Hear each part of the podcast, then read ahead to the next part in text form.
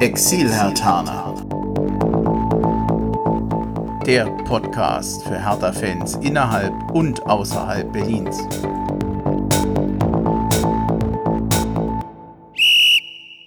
Hallo Hertha-Fans in Berlin, in Brandenburg und weiter weg, also hallo Exil-Hertaner.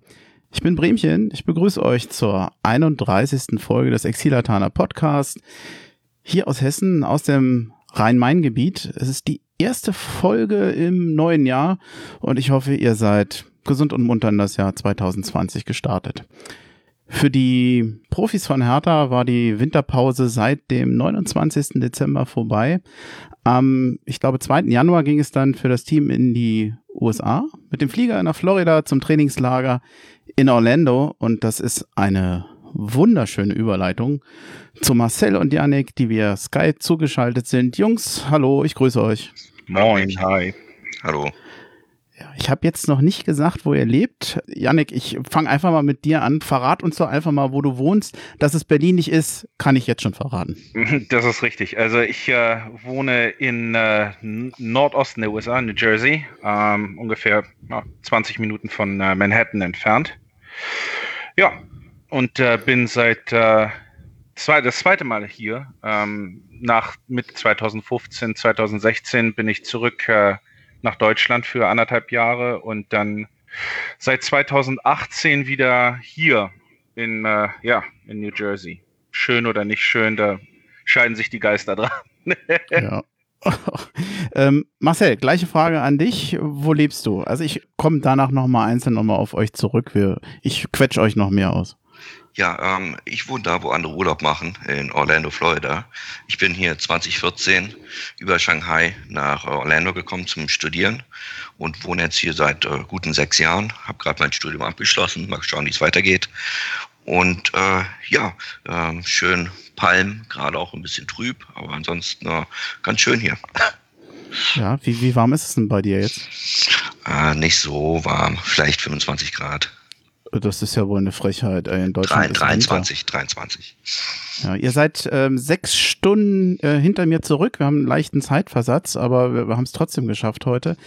Janik, du hast eben schon ein bisschen erzählt. Ähm, ich willst, willst du noch mal richtig loslegen? Du bist du bist in Berlin geboren, ne? Richtig, genau. Ich bin in Berlin Charlottenburg geboren, äh, 1985 im März und äh, bin eigentlich ähm, bis 2004 in Berlin geblieben, habe also Abitur gemacht, ähm, habe mich gegen ein Studium entschieden und bin dann nach Hamburg gezogen zur Ausbildung. Ich bin äh, bei Hapag-Lloyd Containerschifffahrt ähm, angestellt und bin 2015 das erste Mal rübergekommen im Rahmen von Hapag-Lloyd, im Rahmen meines Arbeitgebers. Ja, und äh, dann äh, zurück nach Hamburg, privater Natur, aus Gründen privater Natur und dann wie ich eben schon sagte, 2018 wieder hier in den Nordosten gekommen. Was war so dein Kiez in Berlin? Ähm, ich bin Tiergartner, Moabiter gewesen, immer Moabiter, habe meine Familie. Ähm, mein Vater wurde in Moabit geboren, ist immer noch da. Ähm, ja, mein Bruder ist nicht weit weg. Also wir, wir sind ziemlich, ziemlich nah am Kiez geblieben. Ist es dir schwer gefallen, Berlin zu verlassen aus beruflichen Gründen? Ich hätte mir das vorher nie vorstellen können. Wir haben immer die Leid getan, die in der Klasse, die dann, wo es dann hieß, der zieht nach Westdeutschland, die Eltern gehen irgendwo arbeiten und der muss weg, weil ich immer dachte, er verlässt Freunde und Familie und für mich war das damals wahnsinnig schwer. Ist es komischerweise, als ich Berlin verlassen habe, ist es mir nicht so schwer gefallen. Ähm, es ist jetzt, wenn man älter wird, wenn man, wenn man seine, wenn man, wenn man Familie hat, wenn man selbst eine Familie gründet hier, denkt man zurück und immer wenn ich da bin, ähm, weiß ich, wo meine, wo meine Wurzeln liegen und es ist immer auch ein Gefühl von wieder nach Hause kommen, wenn ich bei meinen Eltern bin, wenn ich bei meinem Bruder bin.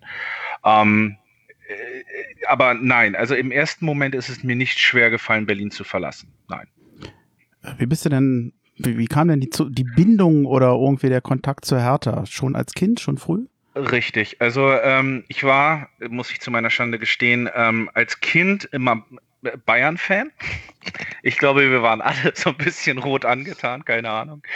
Ähm, ich nicht. Äh, du, okay, ja, fair enough. Ähm, nee, ich war also rot angetan. Ähm, ich weiß nicht wirklich warum, muss ich sagen. Äh, Im Nachhinein, also es gab keine ausschlaggebende Situation. Ich glaube, einfach viele in meiner Klasse waren per se Bayern-Fans, weil es halt ein sehr erfolgreiches Team war. Und ähm, 96, 97 dann ähm, nach dem Aufstieg äh, zu verschiedenen Spielen der Hertha ins Olympiastadion gefahren, einfach weil äh, Wochenendzeitvertreib und dann gemerkt, dass äh, das Team, ähm, das damalige Team Hertha ähm, sehr interessant war, mich äh, elektrisiert hat und äh, ab der Saison 97, 98 hatte ich eine Dauerkarte und bin auswärts mitgefahren. Ja. ja. Konntest du ab Hamburg auch noch manchmal vorbeikommen? Ich konnte ab Hamburg auch manchmal vorbeikommen und gerade Ist ja nicht so weit. Genau, richtig. Ne? Also Luftlinie mit dem ICE eineinhalb Stunden, Luftlinie 270 Kilometer. Ähm, ich bin auch mit dem HSV der mir während der Zeit in Hamburg sehr sympathisch geworden ist, ähm, warm geworden. Das heißt, ich habe, ähm, ich bin auch mit dem HSV auswärts gefahren zum Beispiel oder auch äh, im, äh, in, in der Arena gewesen, ähm, einfach um den Live-Fußball auch nicht zu, äh, zu missen. Mhm.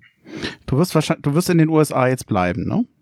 Ich werde in den USA bleiben. Ich werde meine zukünftige im äh, März heiraten und dann äh, von hier aus die weitere Lebensplanung ja, durchziehen.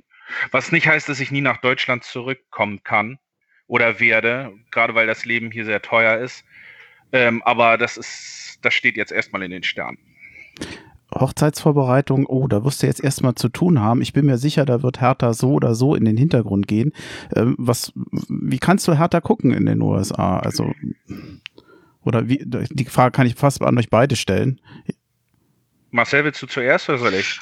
Ähm, zwei Ansätze. Äh, zum einen werden einige Spiele im Fernsehen gezeigt, ähm, auf Fox Sports, aber es sind halt nur zwei Sender, die Fußball gleichzeitig zeigen. Also wenn mehr zwei Spiele zeitgleich verlaufen, besteht immer die Möglichkeit, dass Hertha nicht eines der Spiele ist.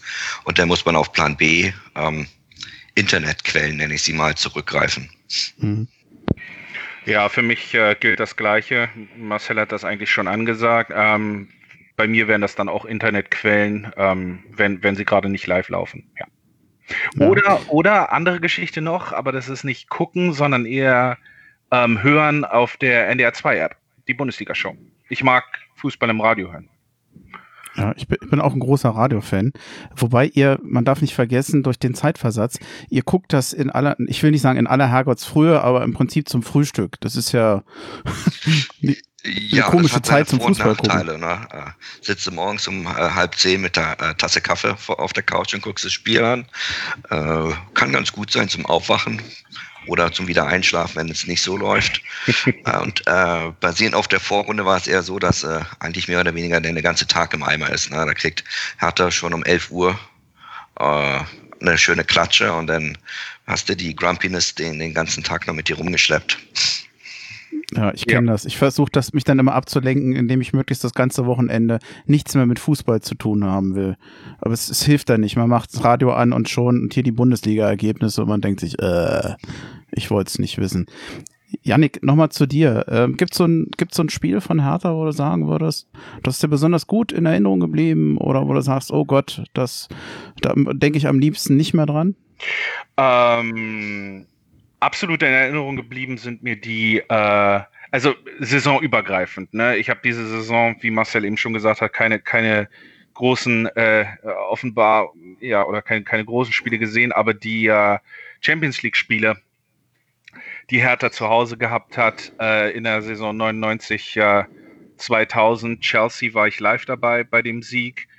Äh, Milan, Nebelspiel von Bar Nebelspiel gegen Barcelona konnte ich leider nicht dabei sein. Aber das waren so die Spiele, die mir in, in, in Erinnerung geblieben sind, weil es halt so surreal war, dass wir, dass wir gestandene Champions League-Mannschaften schlagen.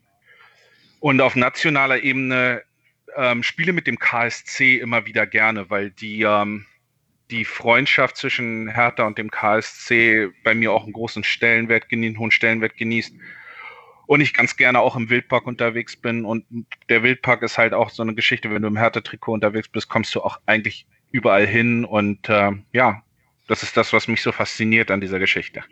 Wenn du mal wieder hier bist und im Wildpark, die bauen neu, du wirst das Stadion gar nicht mehr erkennen. Ich befürchte es, aber ich bin froh, dass ich im alten Wildpark noch, ja, ein paar Mal war. Mhm. Hast du ein Horrorspiel oder? Es gibt so viele. Ich, ich es gibt so viele. Ähm, nee, ich, ich, will ja nichts aus der Nase ziehen. Wenn, nee, wenn ich, ich, könnte kein, kein Horrorspiel nennen, was mir jetzt. Äh, ich versuche das immer schnellstmöglich zu vergessen und abzuschließen. Ja.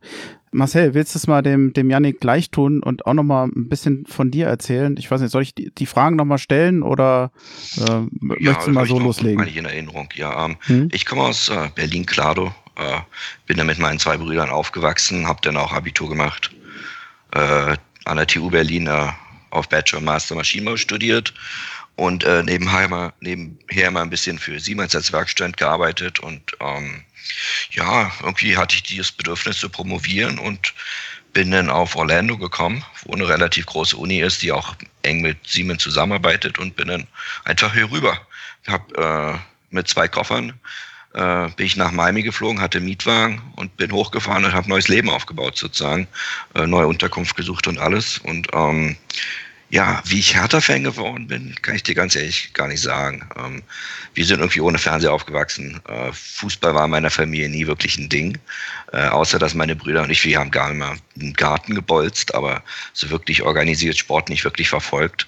Äh, wie Janik sagte, war ich vermutlich auch mal Bayern-Fan, wollte gleich auch die Bettwäsche und äh, naja, die, die Geschichten kennt man. Da hat irgendwie mein Kumpel gesagt, warum bist du eigentlich kein Berlin-Fan? Dachte ich, ja, ist doch regional, kannst du eigentlich auch machen.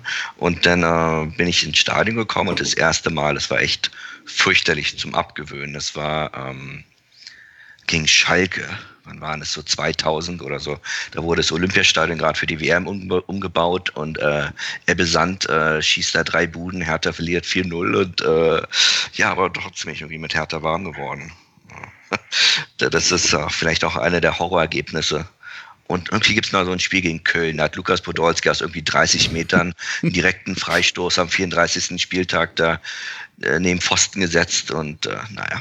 Oh ja, daran kann ich mich auch noch erinnern. An die das war aber nicht das, Schalke. War das, wo der drei Tore geschossen hat oder ist das ein anderes Spiel? Nee, eins war Schalke mit Ebbe Sand und das andere mit Köln. Hm. Da, da, ja, nee, der Podolski drei Tore, meine ich. Vielleicht war es das, ich weiß es gar nicht mehr. Also, das versucht man so zu verdrängen. Äh, denn es waren jetzt schon, ich kann mich jetzt schon an zwei Gespräche hier im Rahmen des Podcasts erinnern, wo ein Köln-Spiel rankam, wo Podolz, wo Köln als äh, Tabellenletzter ankam und die haben dann Hertha mehr oder weniger abgeschossen. Also natürlich auch nur Hertha. Danach, also äh, Hertha war mal wieder Aufbaugegner. Ja, aber, immer, ja.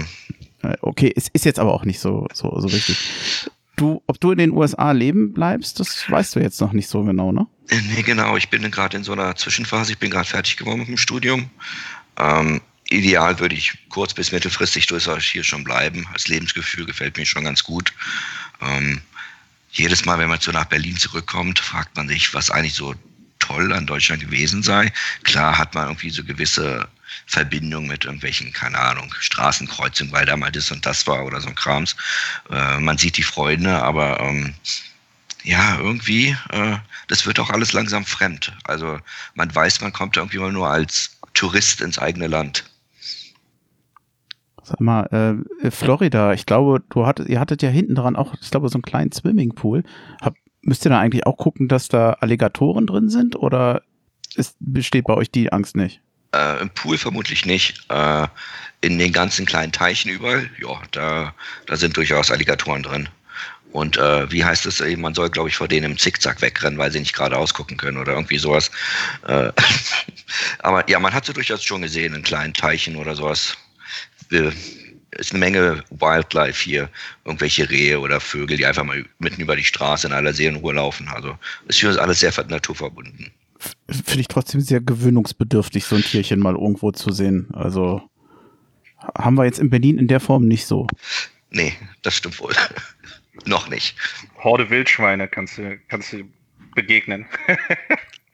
Ähm, was mir nicht so klar war, äh, Orlando und ähm, oh Gott, ich, wie heißt nochmal die, die Raketenbasis, die da bei euch ist? Cape Canaveral, ja, oder Kennedy Genau, ich kann es immer nicht aussprechen. Das ist, das ist nicht weit weg von dir, ne? Das, 30 Minuten weiter weg, hattest du, glaube ich, gesagt. Ja, genau. Ich, ich wohne an der Ostseite der Stadt. Also nicht, wo die Touristen bei Disney sind, sondern die andere Seite der Stadt. Und äh, ja, ist eine gute halbe, dreiviertel Stunde Fahrt. Und äh, ja, hin und wieder fahren wir da wirklich zum Raketenstart rüber.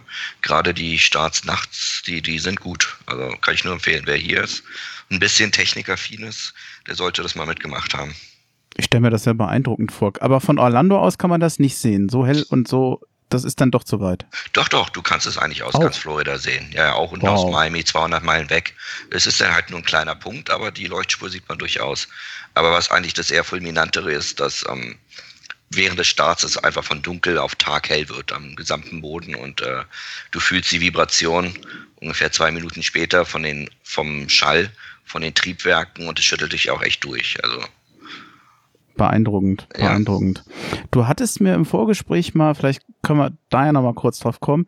Ich glaube, Clado Gato, ich habe den Eindruck, dass da recht viele Hertaner oder Hertha-Spieler oder ehemalige Hertha-Spieler wohnen. Du hattest mir, als wie kam, du hattest, glaube ich, mal mit dem jungen Kade mal irgendwo mal mit dem gebolzt irgendwie oder auf dem Fußball irgendwie Mehrmals, gespielt. ja, ja. Ähm, Julius wie kam das denn? Ist, ähm, zwei, drei Häuser weiter aufgewachsen. Also ich bin deutlich älter als er, aber äh, trotzdem, wenn man mal also ich fliege ja nur auch im Sommer nach Hause. Äh, den Winter tue ich mir nicht an in Deutschland.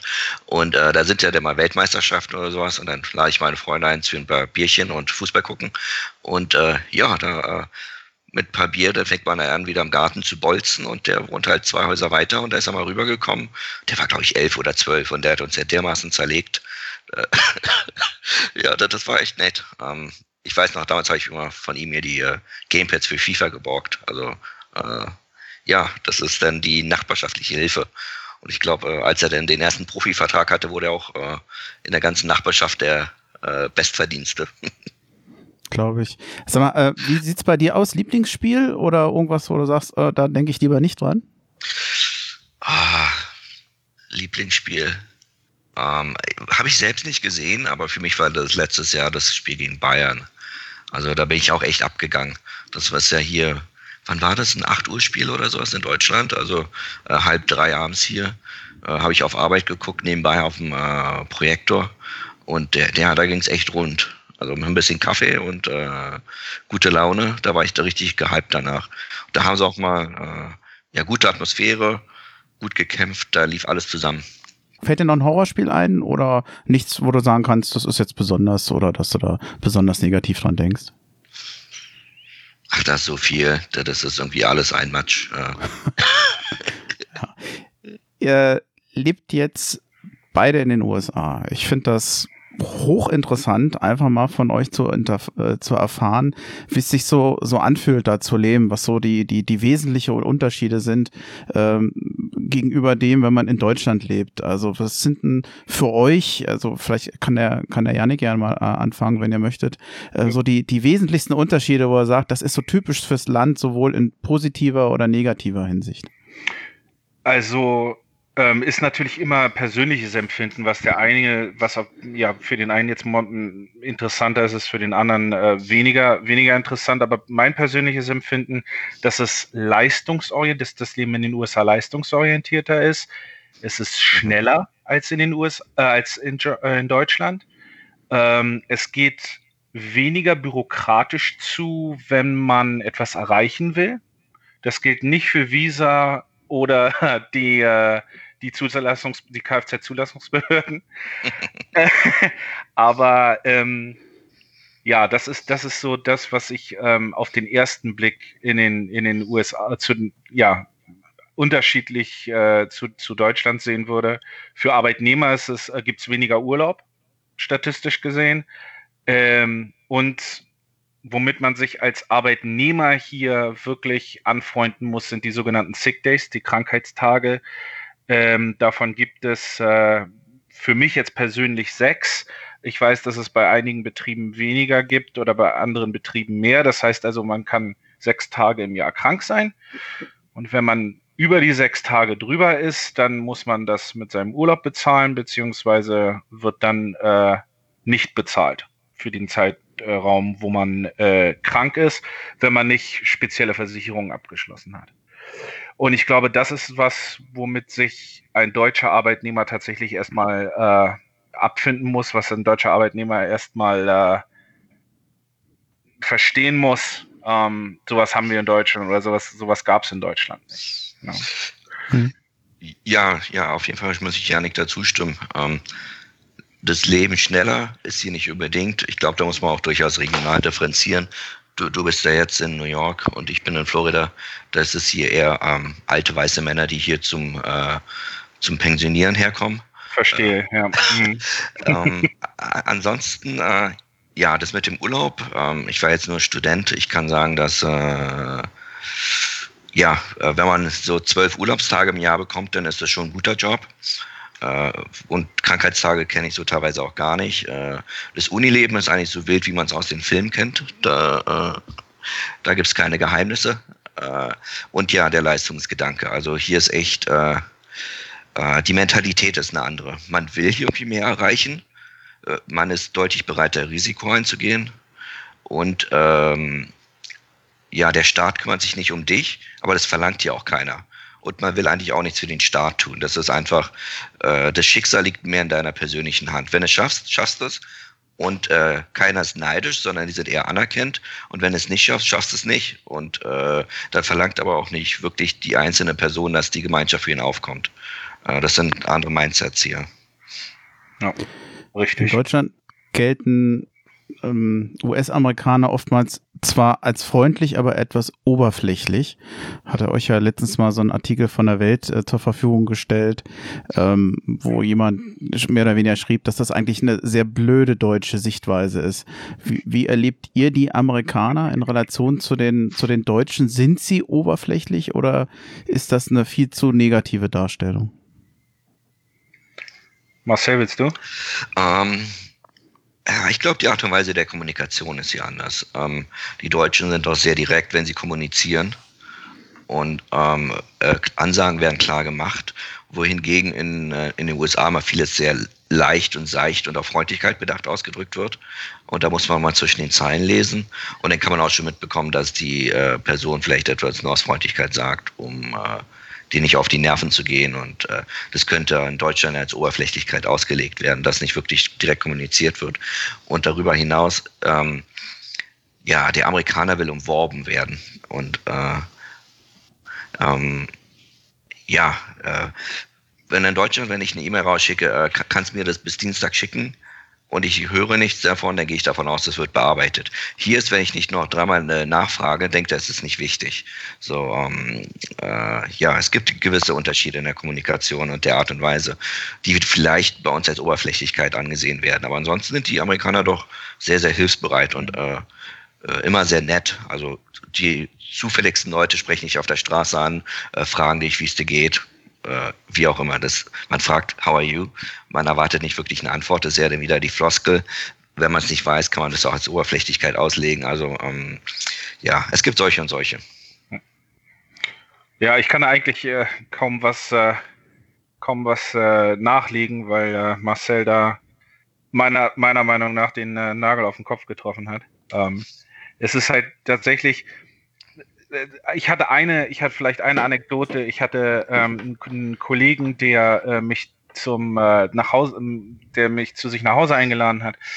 Ähm, casual auf ein, auf ein Bier und ähm, ich war nun wirklich der Meinung, dass ähm, ich da zu dem Kollegen nach Hause gehe und und und, bis mir dann eine enge Freundin hier sagte, äh, er hat nicht wirklich gemeint, dass du nach Hause kommen sollst, sondern das war nur so, eher oberflächliches, ach, wir können ja irgendwann mal was zusammen machen und du weißt von vornherein, dass es halt nicht niemals stattfinden wird. Ja, es ist halt, ja, es ist halt diese, was Marcel sagte, diese, diese Freundlichkeit, diese oberflächliche Freundlichkeit, ähm, einfach um, um jemanden willkommen zu heißen, einfach um jemanden ein gutes Gefühl zu geben. Ob da wirklich eine Absicht dahinter steckt, ist dann eine andere Sache. Ne? Oder ob man, ob man dann möchte. Ob man das dann tatsächlich möchte, ob man sein Wort hält, ist dann eine andere Sache. Genau, wenn er dich nur dreimal einlädt, dann weißt du, er meint es ernst. Aber genau. wenn es ein, zwei Mal gesagt wird, dann ist äh, richtig. Wir müssen mal wieder was machen und äh, ja, wird nichts raus.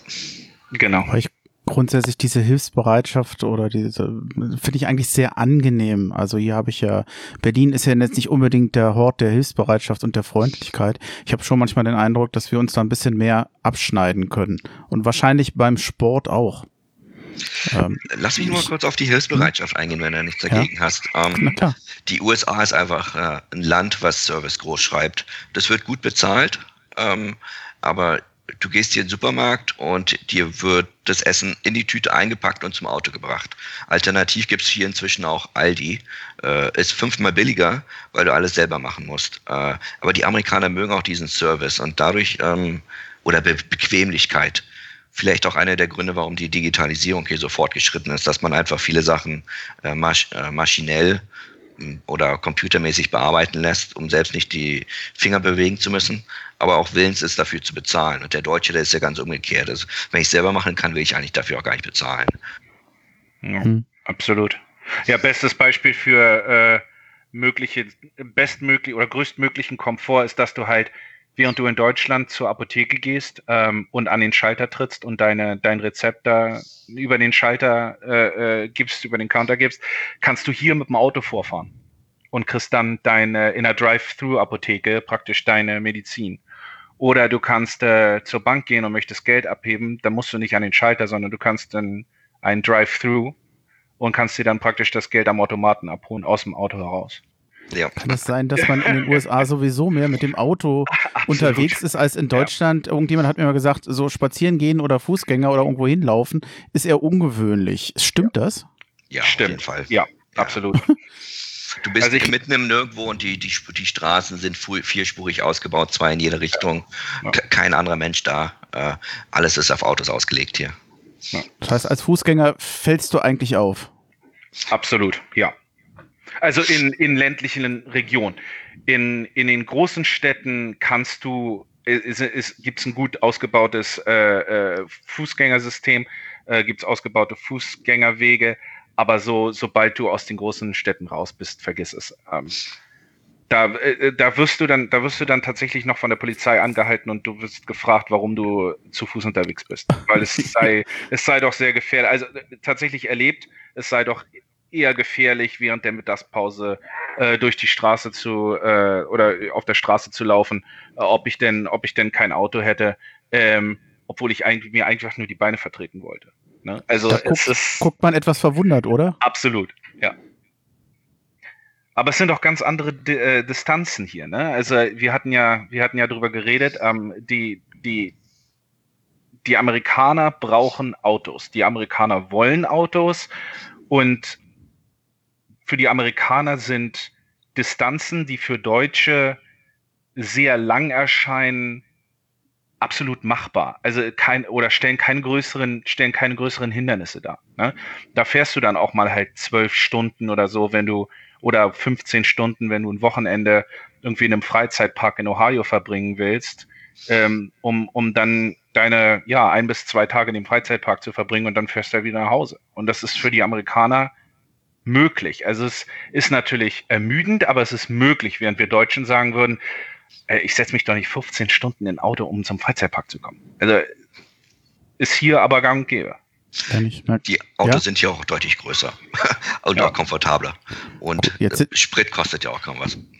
Jetzt sind natürlich auch die USA deutlich größer. Also alleine Texas ist, glaube ich, größer als Deutschland. Es sind insgesamt in den USA natürlich ganz andere Entfernungen, als wir sie in Deutschland kennen. Genau, ist eigentlich auch ein Kontinent, die USA, mehr oder weniger. Ja. Mhm. Ähm, um mal den Switch so ein bisschen zum, zum Sport und zum, zu, zur Hertha zu bekommen. Fußball ist in den USA nicht die Sportart Nummer eins. Da gibt es anders American Football, ich vermute mal Basketball, Foot, ähm, Baseball wahrscheinlich noch. Jeder, der in in den USA mal bei so einem Spiel war, der ist eigentlich ziemlich begeistert von der Atmosphäre in den großen Arenen und auch von der Fairness im Sportpublikum. Äh, kennt ihr das? Könnt ihr das bestätigen? Ja, durchaus. Also ich kenne, ähm, was ich persönlich verfolgt habe, war Orlando Magic Basketballspiele, äh, viele College Football Spiele und ähm, Orlando City Soccer Fußballspiele. Und da geht es eigentlich immer fair zu. Also es sind ähm, auf Familien ausgelegte Events. Äh, was mich persönlich freut, ist, dass striktes Alkohol, äh, nicht Alkohol, äh, das wäre katastrophal, Rauchverbot in den Stadien ist. Ähm, was zum Beispiel im Olympiastadion nicht der Fall ist. Und ja, also wenn ein Spieler verletzt ist, da klatscht auch die gegnerische Mannschaft, wenn er wieder aufsteht. Und äh, es gibt nicht diese klassischen Hassgesänge. Äh, es ist äh, Entertainment. Es ist der nicht so der sportliche Wettkampf ist wichtig, aber darum geht es nicht nur um zu gewinnen, sondern das Event an sich. Da gehört dann auch noch viel dazu ähm, das Tailgating beziehungsweise das gemeinsame Grillen auf dem Parkplatz vor dem eigentlichen Spiel und dann geht man vielleicht noch mit gegnerischen Fans danach in den Pub und trinkt ein Bier und äh, hat eine gute Zeit. Also äh, die, das Interagieren ist, glaube ich, hier sehr wichtig in dem Zusammenhang. Ja, das äh, ich, ich sehe das, sehe das ganz ähnlich, obwohl ähm, hier im Nordosten muss ich sagen, also die Fans sind weniger fanatisch. Wir kennen, also die USA kennen keinen organisierten Support, äh, den organisierten Support, ähm, wie wir in Deutschland oder in, in, in Italien oder Spanien nicht. Es gibt kleinere Ultragruppierungen im Fußball. Mhm. Ja. Ähm, es ist aber nicht so, nicht, nicht gängig. Also äh, Fußball Ultra, wenn du das Leuten hier erzählst, dann können die damit nicht so viel anfangen. Ne? Und ähm, es ist richtig, was Marcel sagt, es ist eher auf Familie, Event ausgelegt. Ähm, ich muss sagen, hier in, in New Jersey finde ich die Atmosphäre, also ich war beim New York City FC ähm, für ein Spiel gegen Vancouver, ähm, fand ich nicht großartig. Das mag in den südlichen Bundesstaaten anders sein, weil der Teil der spanisch sprechenden Bevölkerung größer ist und die normalerweise durch ihre Wurzeln halt mehr oder ja mehr äh, äh, Power haben, mehr, mehr Fußball leben als, als im Nordosten vielleicht. Genau, ich, äh, da kann ich zustimmen. Ähm, einer meiner amerikanischen Freunde hat mir ja gesagt, hier hat man gar keine Zeit für dieses organisierte Fansein, weil man hat so viele Teams. Man hat sein Footballteam, man hat sein Baseballteam, sein Basketballteam und vielleicht noch ein Fußballteam. Würde man jetzt so verrückt äh, wie wir Deutschen mit dem Fußball sein, dann hätte man gar kein Leben mehr. Das ist einfach ein Überangebot an Sport und jeder hat sein Team. Äh, da, da geht es gar nicht. Und ähm, bei uns ist ungefähr, was ist der berühmteste Sport in Fußball? Äh, Fußball, was kommt danach? Äh, Instrument spielen, ich weiß es nicht. Äh, da kommt erstmal lange nichts. Das ist hier sehr breiter aufgestellt. Hm, richtig, ja. Yannick, äh, an dich mal die Frage, kennt man Hertha BSC in den USA überhaupt? Denn äh, ich weiß jetzt nicht, durch äh, den Trainer Jürgen Klinsmann weiß ich nicht, ob dadurch eine etwas größere Popularität von Hertha BSC ist oder ob das auch mal in den Nachrichten kam, denn er war ja mal Trainer in den USA. Ähm, wenn du, wenn du mit Hertha kommst äh, in den USA, ist das mal Thema? Nein. ganz, ganz klar, ganz klares Nein. Also ich wünschte, es wäre anders, aber äh, nicht wirklich. Nee, ich habe ich hab mir das mal angeguckt, nachdem wir darüber geredet hatten.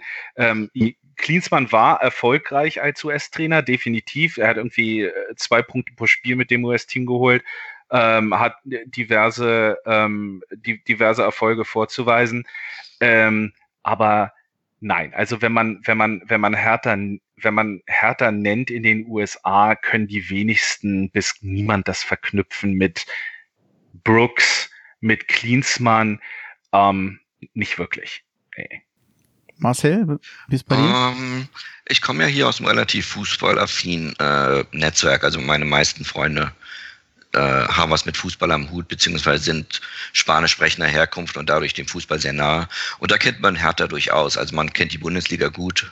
Ähm, und äh, was den meisten komischerweise in äh, Erinnerung geblieben ist, ist Ronny und seine Powerfreistöße.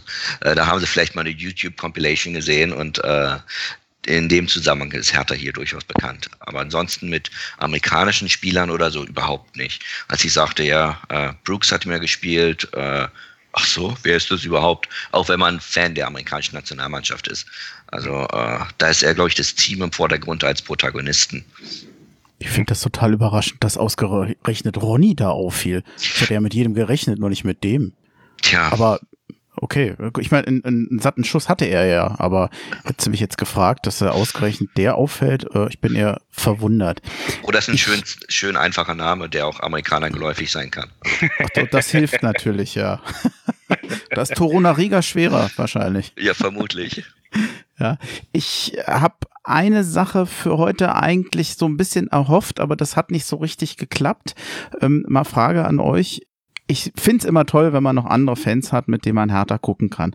Das ist jetzt nicht so ganz einfach. Es gibt noch nicht so lange Zeit ein Fanclub in Amerika, in Amerika, Hertha North America. Ich hatte gehofft, da ein bisschen vielleicht auch über euch Kontakt zu denen bekommen. Da hat sich jetzt aber leider keiner gemeldet. Ähm, wer war da? Yannick, warst du das, der Kontakt hatte zu denen?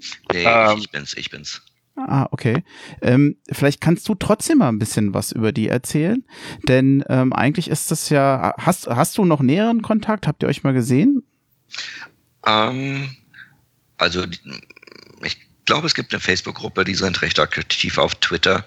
Und wir haben eine WhatsApp-Gruppe bei uns, wo äh, alles Mögliche gespannt wird. Und äh, es gibt äh, so eine Kerngruppe, fünf bis zehn Leute, würde ich sagen, aus äh, unterschiedlichsten Teilen der USA und Kanada. Teilweise die Gründungsmitglieder auch, die haben schon eine Art freundschaftliches Band. Ähm, ansonsten wird über Gott und die Welt viel um den Fußball herum gesprochen. Die Spiele an sich ähm, wir hatten, also ich war beim Spiel gegen Eintracht Frankfurt, dem Freundschaftsspiel, mhm. im Rahmen des Trainingslagers äh, dort in St. Petersburg, auch übrigens äh, 150 Meilen entfernt, nur so zur Orientierung. Das ist nah dran. Äh, satte Fahrt. Genau, morgens hin, abends wieder zurück. Ähm, da hatte ich ein paar von den Jungs getroffen, äh, sehr männlich dominiert natürlich. Ähm, das war ein Berliner, dann war, glaube ich, ein Kanadier da, äh, und äh, jemand aus Ohio, wenn ich nicht äh, mich jetzt irre. Jedenfalls äh, hatten die eine kleine Hertha-Fahne dabei, wir haben ein Gruppenfoto geschossen. Ähm, ja, äh, die versuchen irgendwie offiziell was mit Hertha am Laufen zu bekommen, aber das ist wohl nicht so einfach, weil deren Antwortverhalten ist immer nicht optimal und dann antworten die nur auf Deutsch E-Mails und äh, es gibt durchaus technische Probleme, dass die nicht wissen, wie sie ihren Mitgliedsbeitrag aus den USA bezahlen sollen, weil es irgendwie nur Bankeinzug gibt oder so solche Geschichten. Ähm, ja, es könnte durchaus besser organisiert sein.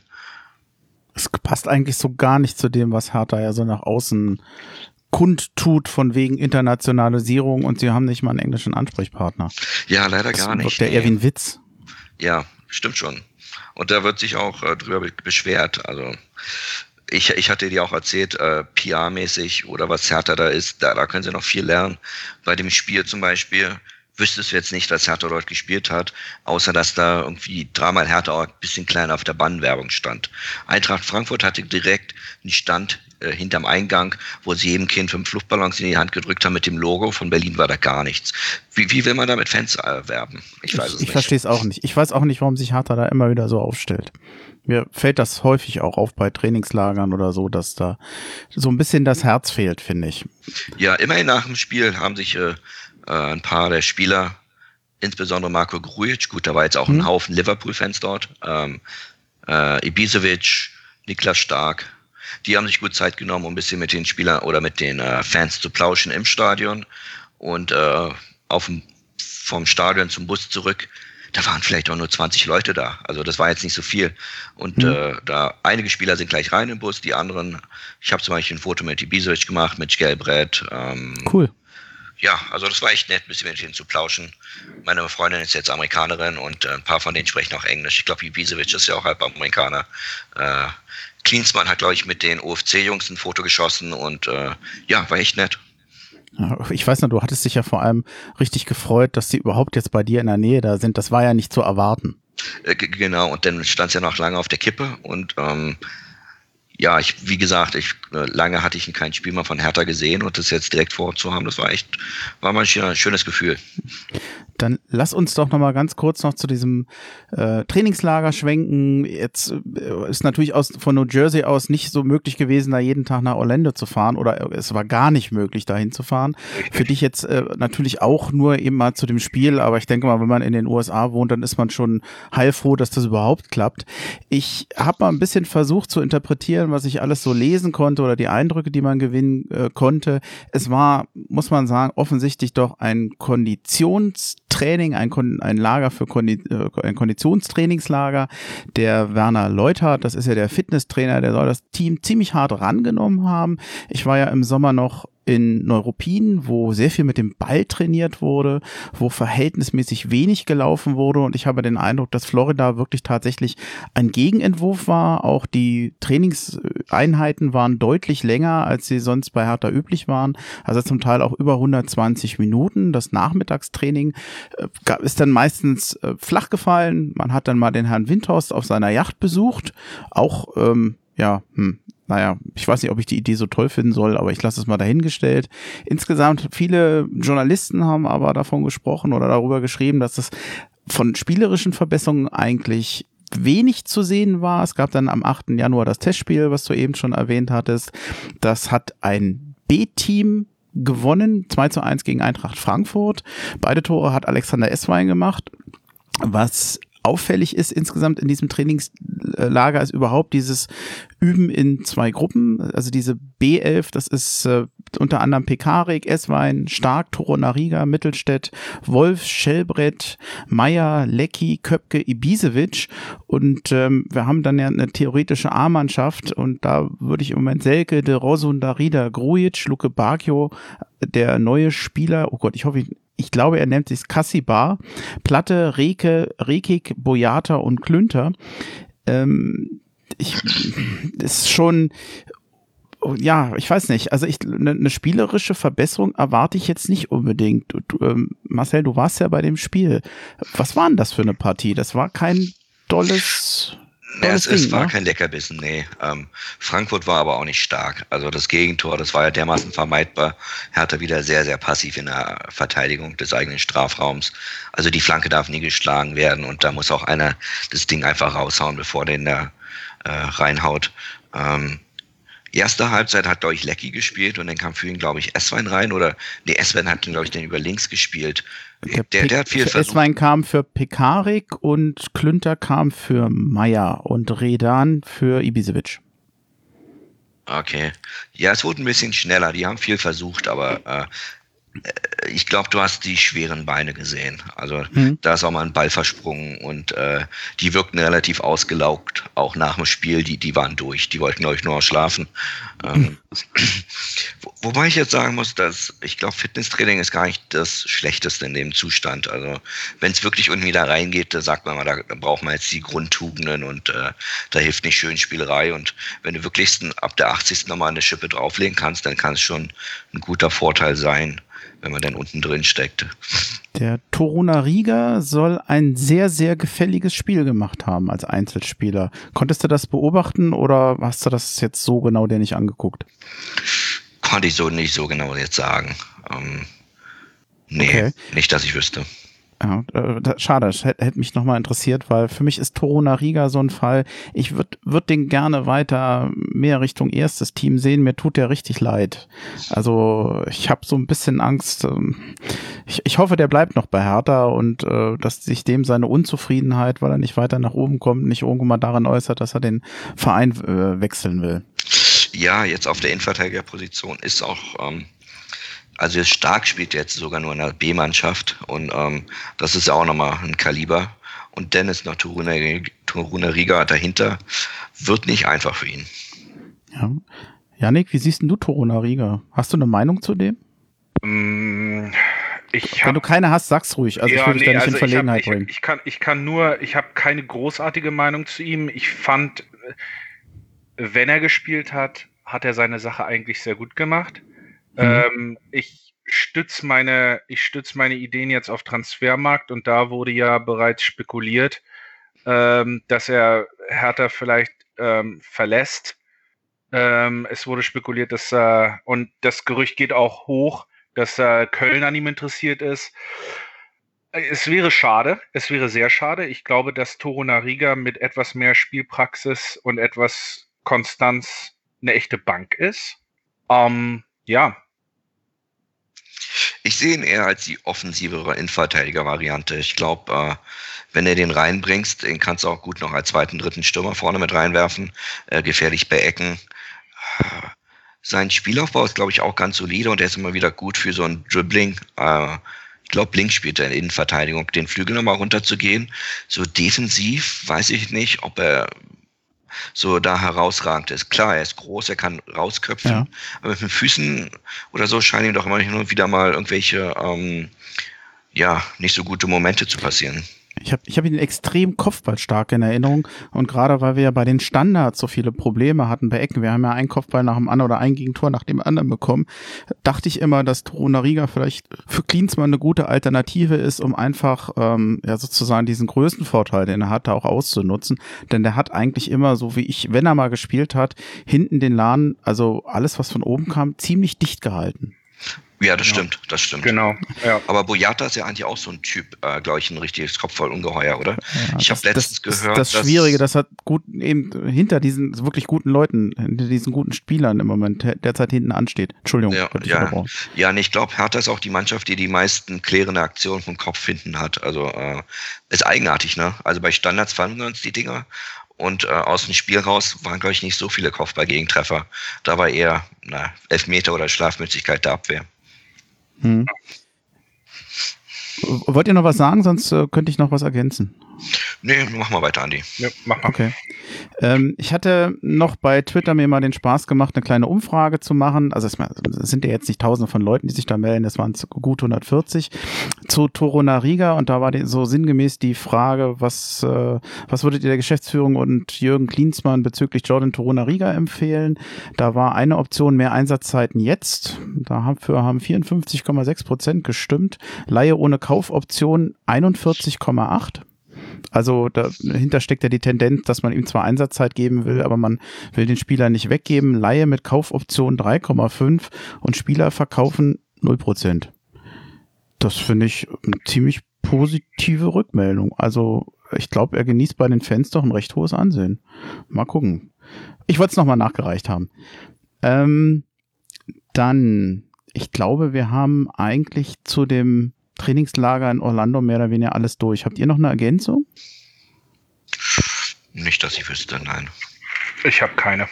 Ja, dann hätte ich vielleicht noch einen Satz in dem Spiel gegen Eintracht Frankfurt. Schien sich ja Arne Meyer verletzt zu haben oder er wurde behandelt, er konnte nicht richtig laufen. Das ist jetzt schon einige Tage her. Es hieß eigentlich, dass er am Freitag in Berlin untersucht werden soll und ich habe jetzt den ganzen Tag schon geguckt, ob es irgendeine neue Meldung zu ihm gibt. Und Stand jetzt, Stand Aufnahmetag, es gibt keine Infos zum, zur Schwere der Verletzung ich weiß jetzt nicht, also wenn das so eine schwere Verletzung ist, das müsste ja nach vier Tagen eigentlich schon längst mal rausgekommen sein. Deswegen habe ich so ein bisschen die Hoffnung, dass es nicht so ganz ernsthaft wäre. Aber äh, ja, es wäre wär schade, denn er war sowieso schon lange verletzt und ich glaube, ein Arne Meyer in guter Form, der könnte Hertha auf jeden Fall helfen. Ja, meine Two Cents dazu. Ähm, auf dem Spielfeld sah es schon recht schlimm aus. Also er ist da, glaube ich, sogar ohne Gegnereinwirkung oder sowas weggeknickt. Und ja. der lag da erstmal etliche Minuten auf dem Boden und ähm, konnte auch nicht runterlaufen. Und der wurde mit dem Golfkart, wie sich in den USA gehört, runtergefahren vom Spielfeld. Nach dem Spiel stand er draußen, also er wirklich stand, meines Erachtens ohne Krücken, nur mit einer Bandage am, äh, am Knie. Also da ist er wohl auch gelaufen, musste nicht, auch nicht gestützt werden. Ist allerdings auch nicht mit der Mannschaft zurückgefahren sondern wurde, glaube ich, direkt von Arne Friedrich abgeholt im SUV. Ähm, ich weiß nicht, vielleicht weiter ins Krankenhaus zur Inspektion. Ja, ja es klingt, tut's nicht. Ja, nee, also aber es gibt, ein, wie gesagt, es gibt ein Foto, was Marcel schon eben sagte, wo er dann äh, am Bus vorbeiläuft und das, als ich das das erste Mal gehört habe, dass er sich verletzt hat und, und wie die Leute es geschildert haben, dachte ich mir, oh Gott, aber dann habe ich heute Morgen nochmal dieses Foto ausgegraben und es, äh, es sah halt weniger schlimm aus, als es zuerst den Anschein hatte, glaube ich. Da stimme ich Marcel zu. Ja. Okay. Dann würde ich das Thema ja, Orlando ganz gerne abschließen. Und ich gucke mal, wenn ich so ein bisschen auf die Uhr gucke, wir haben recht lang erzählt. Finde ich zwar gut, aber ich überlege jetzt gerade, ob wir uns vielleicht dann umso weniger Zeit nehmen sollten für die Spiele, die nach seit der letzten Podcast-Folge gelaufen sind. Äh, die, das ist ja jetzt auch schon fast vier Wochen her. Ich will es jetzt, sagen wir mal, zumindest noch mal kurz erwähnen, weil ich ja bisher im, Pod, im, im Rahmen des Podcasts gar nicht darüber sprechen konnte. Das war natürlich in erster Linie jetzt das Spiel am 18.12. Leverkusen gegen Hertha ein total unerwarteter Auswärtssieg für die Hertha. Ein Tor durch Rekik, obwohl Leverkusen eigentlich zumindest optisch das deutlich überlegenere äh, Team war 71 Prozent Ballbesitz, 16 zu 10 Torschüsse. Eigentlich so sprach alles für Leverkusen, aber Hertha hat extrem gut defensiv verteidigt, hat eigentlich Leverkusen wirklich den Spaß am Fußball genommen und irgendwann hat dann ausgerechnet Rekik, erwartet man ja auch nicht vom Verteidiger, dann dieses Tor gemacht. Ich habe mich gefreut wie ein Schneekönig, weil es so unerwartet war, weil ich in Leverkusen eigentlich eine Niederlage erwartet habe. Super, unerwarteter Punkt. Ich bin glücklich, dass das Spiel insgesamt nicht toll und unterhaltsam war. Okay, kann ich mitleben. Ihr habt es auch gesehen. Habt ihr noch was, was euch auf der Zunge liegt? Um, ähm, die, die Null steht hinten, das ist gut. ja, also gleiche Geschichte. Ähm, ich fand unsere Abwehr stark in dem Spiel. Ähm, und äh, dann Glück des Tüchtigen Glück des Glücklichen in dem Fall vielleicht auch. Ich hatte auch mit einer Niederlage gerechnet gegen Leverkusen, ganz klar. Ja. Es gab eine Situation, ach, die will ich doch noch erwähnen. Köpke. Köpke ist eingewechselt worden, haben wir jetzt auch noch nicht so oft gehabt. Und der hatte eine unglaubliche Chance in der 74. Minute. Geht, äh, wird steil geschickt, geht allein auf den Keeper, auf den äh, Radecki oder wie der heißt, äh, zu oder Radetzky. Äh, ich, ich weiß nicht, wie man ihn richtig ausspricht. Und äh, will eigentlich lupfen, trifft ihn aber in der Schulter und dann war die Riesenchance vorbei. Ich bin jetzt mal ganz gemein. Ist das vielleicht auch ein Grund, warum man dann eben doch nicht so oft spielt?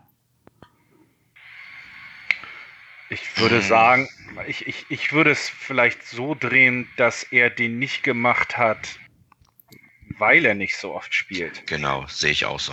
Ich glaube, das ist eine Kopfsache und ich meine, dass er Fußball spielen kann, äh, darüber gibt es keine zwei Meinungen.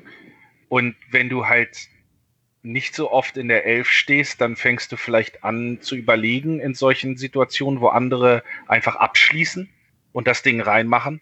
Und wenn du anfängst zu überlegen, dann passiert sowas. Also Oder er wollte es extra schön machen, um einfach nochmal einen Case für sich zu, zu machen. Aber ja, das war, glaube ich, Mangel an Spielpraxis. Aber es war schön, er war, glaube ich, ein paar Minuten drin und kriegt die Chance. Du, du kannst davor einen Selke reinstellen und äh, der kommt irgendwie nicht in die gefährlichen Zonen und ähm, kaum ist ein Köpke drin, der wird steil geschickt und äh, bis auf den Abschluss hat das, glaube ich, ganz gut gemacht. Also es ist ein guter Konterstürmer. Das würde ich mir dadurch mal äh, vormerken wollen. Mhm. So in den Umschaltmomenten. Wenige Tage später gab es ja dann das Heimspiel gegen Gladbach. Gladbach saustark diese Saison. Auch da habe ich mir eigentlich nicht viel versprochen, wäre eher von einer Niederlage ausgegangen. Es ging dann 0-0 aus. Hertha wieder mal sehr ja, sehr fleißig in der Defensive, sehr geordnet, sehr sortiert. Auch wieder nicht unbedingt sehr schön anzusehen. In der ersten Halbzeit machen sie das eigentlich ganz ordentlich, äh, haben auch mal ein paar Chancen, aber insgesamt muss ich sagen, vor allem nach der zweiten Halbzeit kann Hertha mit dem 0-0 zufrieden sein. Im Sturm war jeweils Selke. Ich glaube, der hat jetzt 17 Einsätze diese Hinrunde. Ein Tor. Klinsmann gibt ihm trotzdem immer das Vertrauen auch hier wieder für mich ein gefühlter Punktgewinn, aber ich weiß inzwischen nicht mehr, was ich über Selke denken soll. Was denkt ihr denn? Er ackert viel, aber er ist irgendwie, wenn es kritisch wird, ist er nie da, wo er sein soll. Also dann ist er irgendwie im Rückraum oder er ist irgendwo auf dem Flügel und ist dann nicht da, wenn die Flanke reinkommt oder der Ball reinkommt. Äh, ich will ihn gern wieder als, äh, als Sturmduo sehen weil das schien ja letzte Saison ganz gut harmoniert zu haben mit Ibisevic zum Beispiel, dass einer eher den aktiveren äh, Goalgetter-Part übernimmt und äh, äh, Selke so halb Vorbereiter. Aber irgendwie, er, er, er hat auch die Abschlüsse, aber keine Kaltschnäuzigkeit. Ich hatte gehofft, dass das Tor gegen, gegen Leipzig dann dieser äh, Befreiungsschlag wird, aber irgendwie hm. auch nicht. Hm. Ja, ich ja, es ist man man ja, also ich kann eigentlich auch nicht großartig viel mehr dazu sagen. Es ist halt er er ist auf dem Platz, aber man sieht ihn halt kaum. Er er ist er ackert, wie Marcel schon richtig gesagt hat, aber fruchtlos irgendwie für mein Empfinden. Ja. Von daher also ich, ich bin gespannt, ob wenn sich das äh, über das Jahr so vorsetzt, äh, fortsetzt, ob Hertha mit den Ansprüchen, die man hat, diesen ja eigentlich durchaus talentierten und hochveranlagten Spieler, der aber eben auch schon 25 wird, das ist jetzt kein kein junges Talent mehr. Irgendwann geht es für mich meines Erachtens dann auch mal darum, was bringt er an Leistung auf den Platz. Und ich bin sehr gespannt, wie es bei ihm weitergeht. Ich bin mir sicher, dass Hertha spätestens zum Sommer dringend neue Stürmer braucht. Nicht nur, weil wahrscheinlich Kalu sowieso gehen wird, sondern weil auch Ibisevic im Sommer dann ja auch schon in einem Alter ist, wo man sagt, äh, da muss auch mal ein Wechsel der Generationen her. Ja, ja, stimmt schon. Absolut. Ja. Ich bin auch persönlich ja. ein bisschen von Selkes Spielweise genervt. Also der ist ja immer nur am Lamentieren, am Meckern. Äh, die, bei der kleinsten äh, Brise fliegt er vor den Füßen und äh, wälzt sich dreimal. Also von so einem Freund des Fußballs bin ich kein Ja, na, ja, ich, ich mag sein Engagement, aber mich stört diese teilweise diese Schauspielerei auch und ich habe manchmal den Eindruck, ob er nicht einfach nur vom Wesentlichen ablenkt. Dann soll er halt eben nicht lamentieren, sondern soll sich lieber konzentrieren und gucken, genau, genau. dass er es beim nächsten Mal besser macht. Und da weiß ich nicht manchmal, ob er sich dadurch nicht auch im Wege steht. Genau. Wir haben mehr davon, wenn er ein Tor schießt, statt dass er eine rote Karte beim Gegner zieht, würde ich jetzt so zusammenfassen. Ja, dann Habt ihr noch was zu den Spielen? Sonst würde ich das ganz gerne abschließen. Nee, also eine Entwicklung ist auf jeden Fall zu sehen. Also man steht hinten stabil. Ähm, das Umschaltspiel ist still, ist immer noch katastrophal. Also Hertha ja. hat ja so viele gute Kontergelegenheiten, die alle durch schlechte Pässe, durch schlechte Raumaufteilung ähm, verhunzt wurden. Da würde ich gerne mal Entwicklung sehen. Aber ansonsten ähm, Standards können wir immer noch nicht. ja, zumindest werden sie jetzt halbwegs verteidigt. Ja. Aber auf der anderen Seite, wenn wir in der Offensive sind, können wir immer noch keine Stand. ja, ja. Also keine Ecken und nichts. Marcel, bist du zeitlich noch grün? Du hattest ja noch einen Termin? Ja, ich habe noch gut fünf Minuten. Also wir kommen ein bisschen noch weiter weitermachen. Ja, okay, weil ich glaube, ich habe jetzt so ein kleines Solo äh, beim, beim Nachrichtenticker. Da versuche ich jetzt mal so ein bisschen ähm, ja, mich, mich zu beeilen. Äh, dann ich, dann lege ich einfach mal los. Na, na gut, dann machen wir es umgekehrt. Dann, dann, dann sage ich mal auf Wiedersehen und dann schneidest du das, die Diskussion raus und dann äh, Ach so, nee, das, das, das, ist schon in Ordnung. Also wenn okay. er weg muss, das kann man ruhig sagen. Ich, ich finde das jetzt nicht schlimm, das ist kein Geheimnis. Okay, okay. Äh, und vor allem kann ich mich auf die Art und Weise nochmal wirklich nochmal bedanken, dass du mitgemacht hast. Äh, wir sind zwar noch nicht vorbei, aber also macht sehr Spaß. Ich habe mich auf die Folge sehr, ge, sehr gefreut und äh, aus gutem Grund. Genau, das war schön, mit dir mal geplauscht zu haben. Yannick auch. Alles Gute oben in New York. Freude ist meinerseits, nicht, danke. Lass dir nicht die Zähne abfrieren.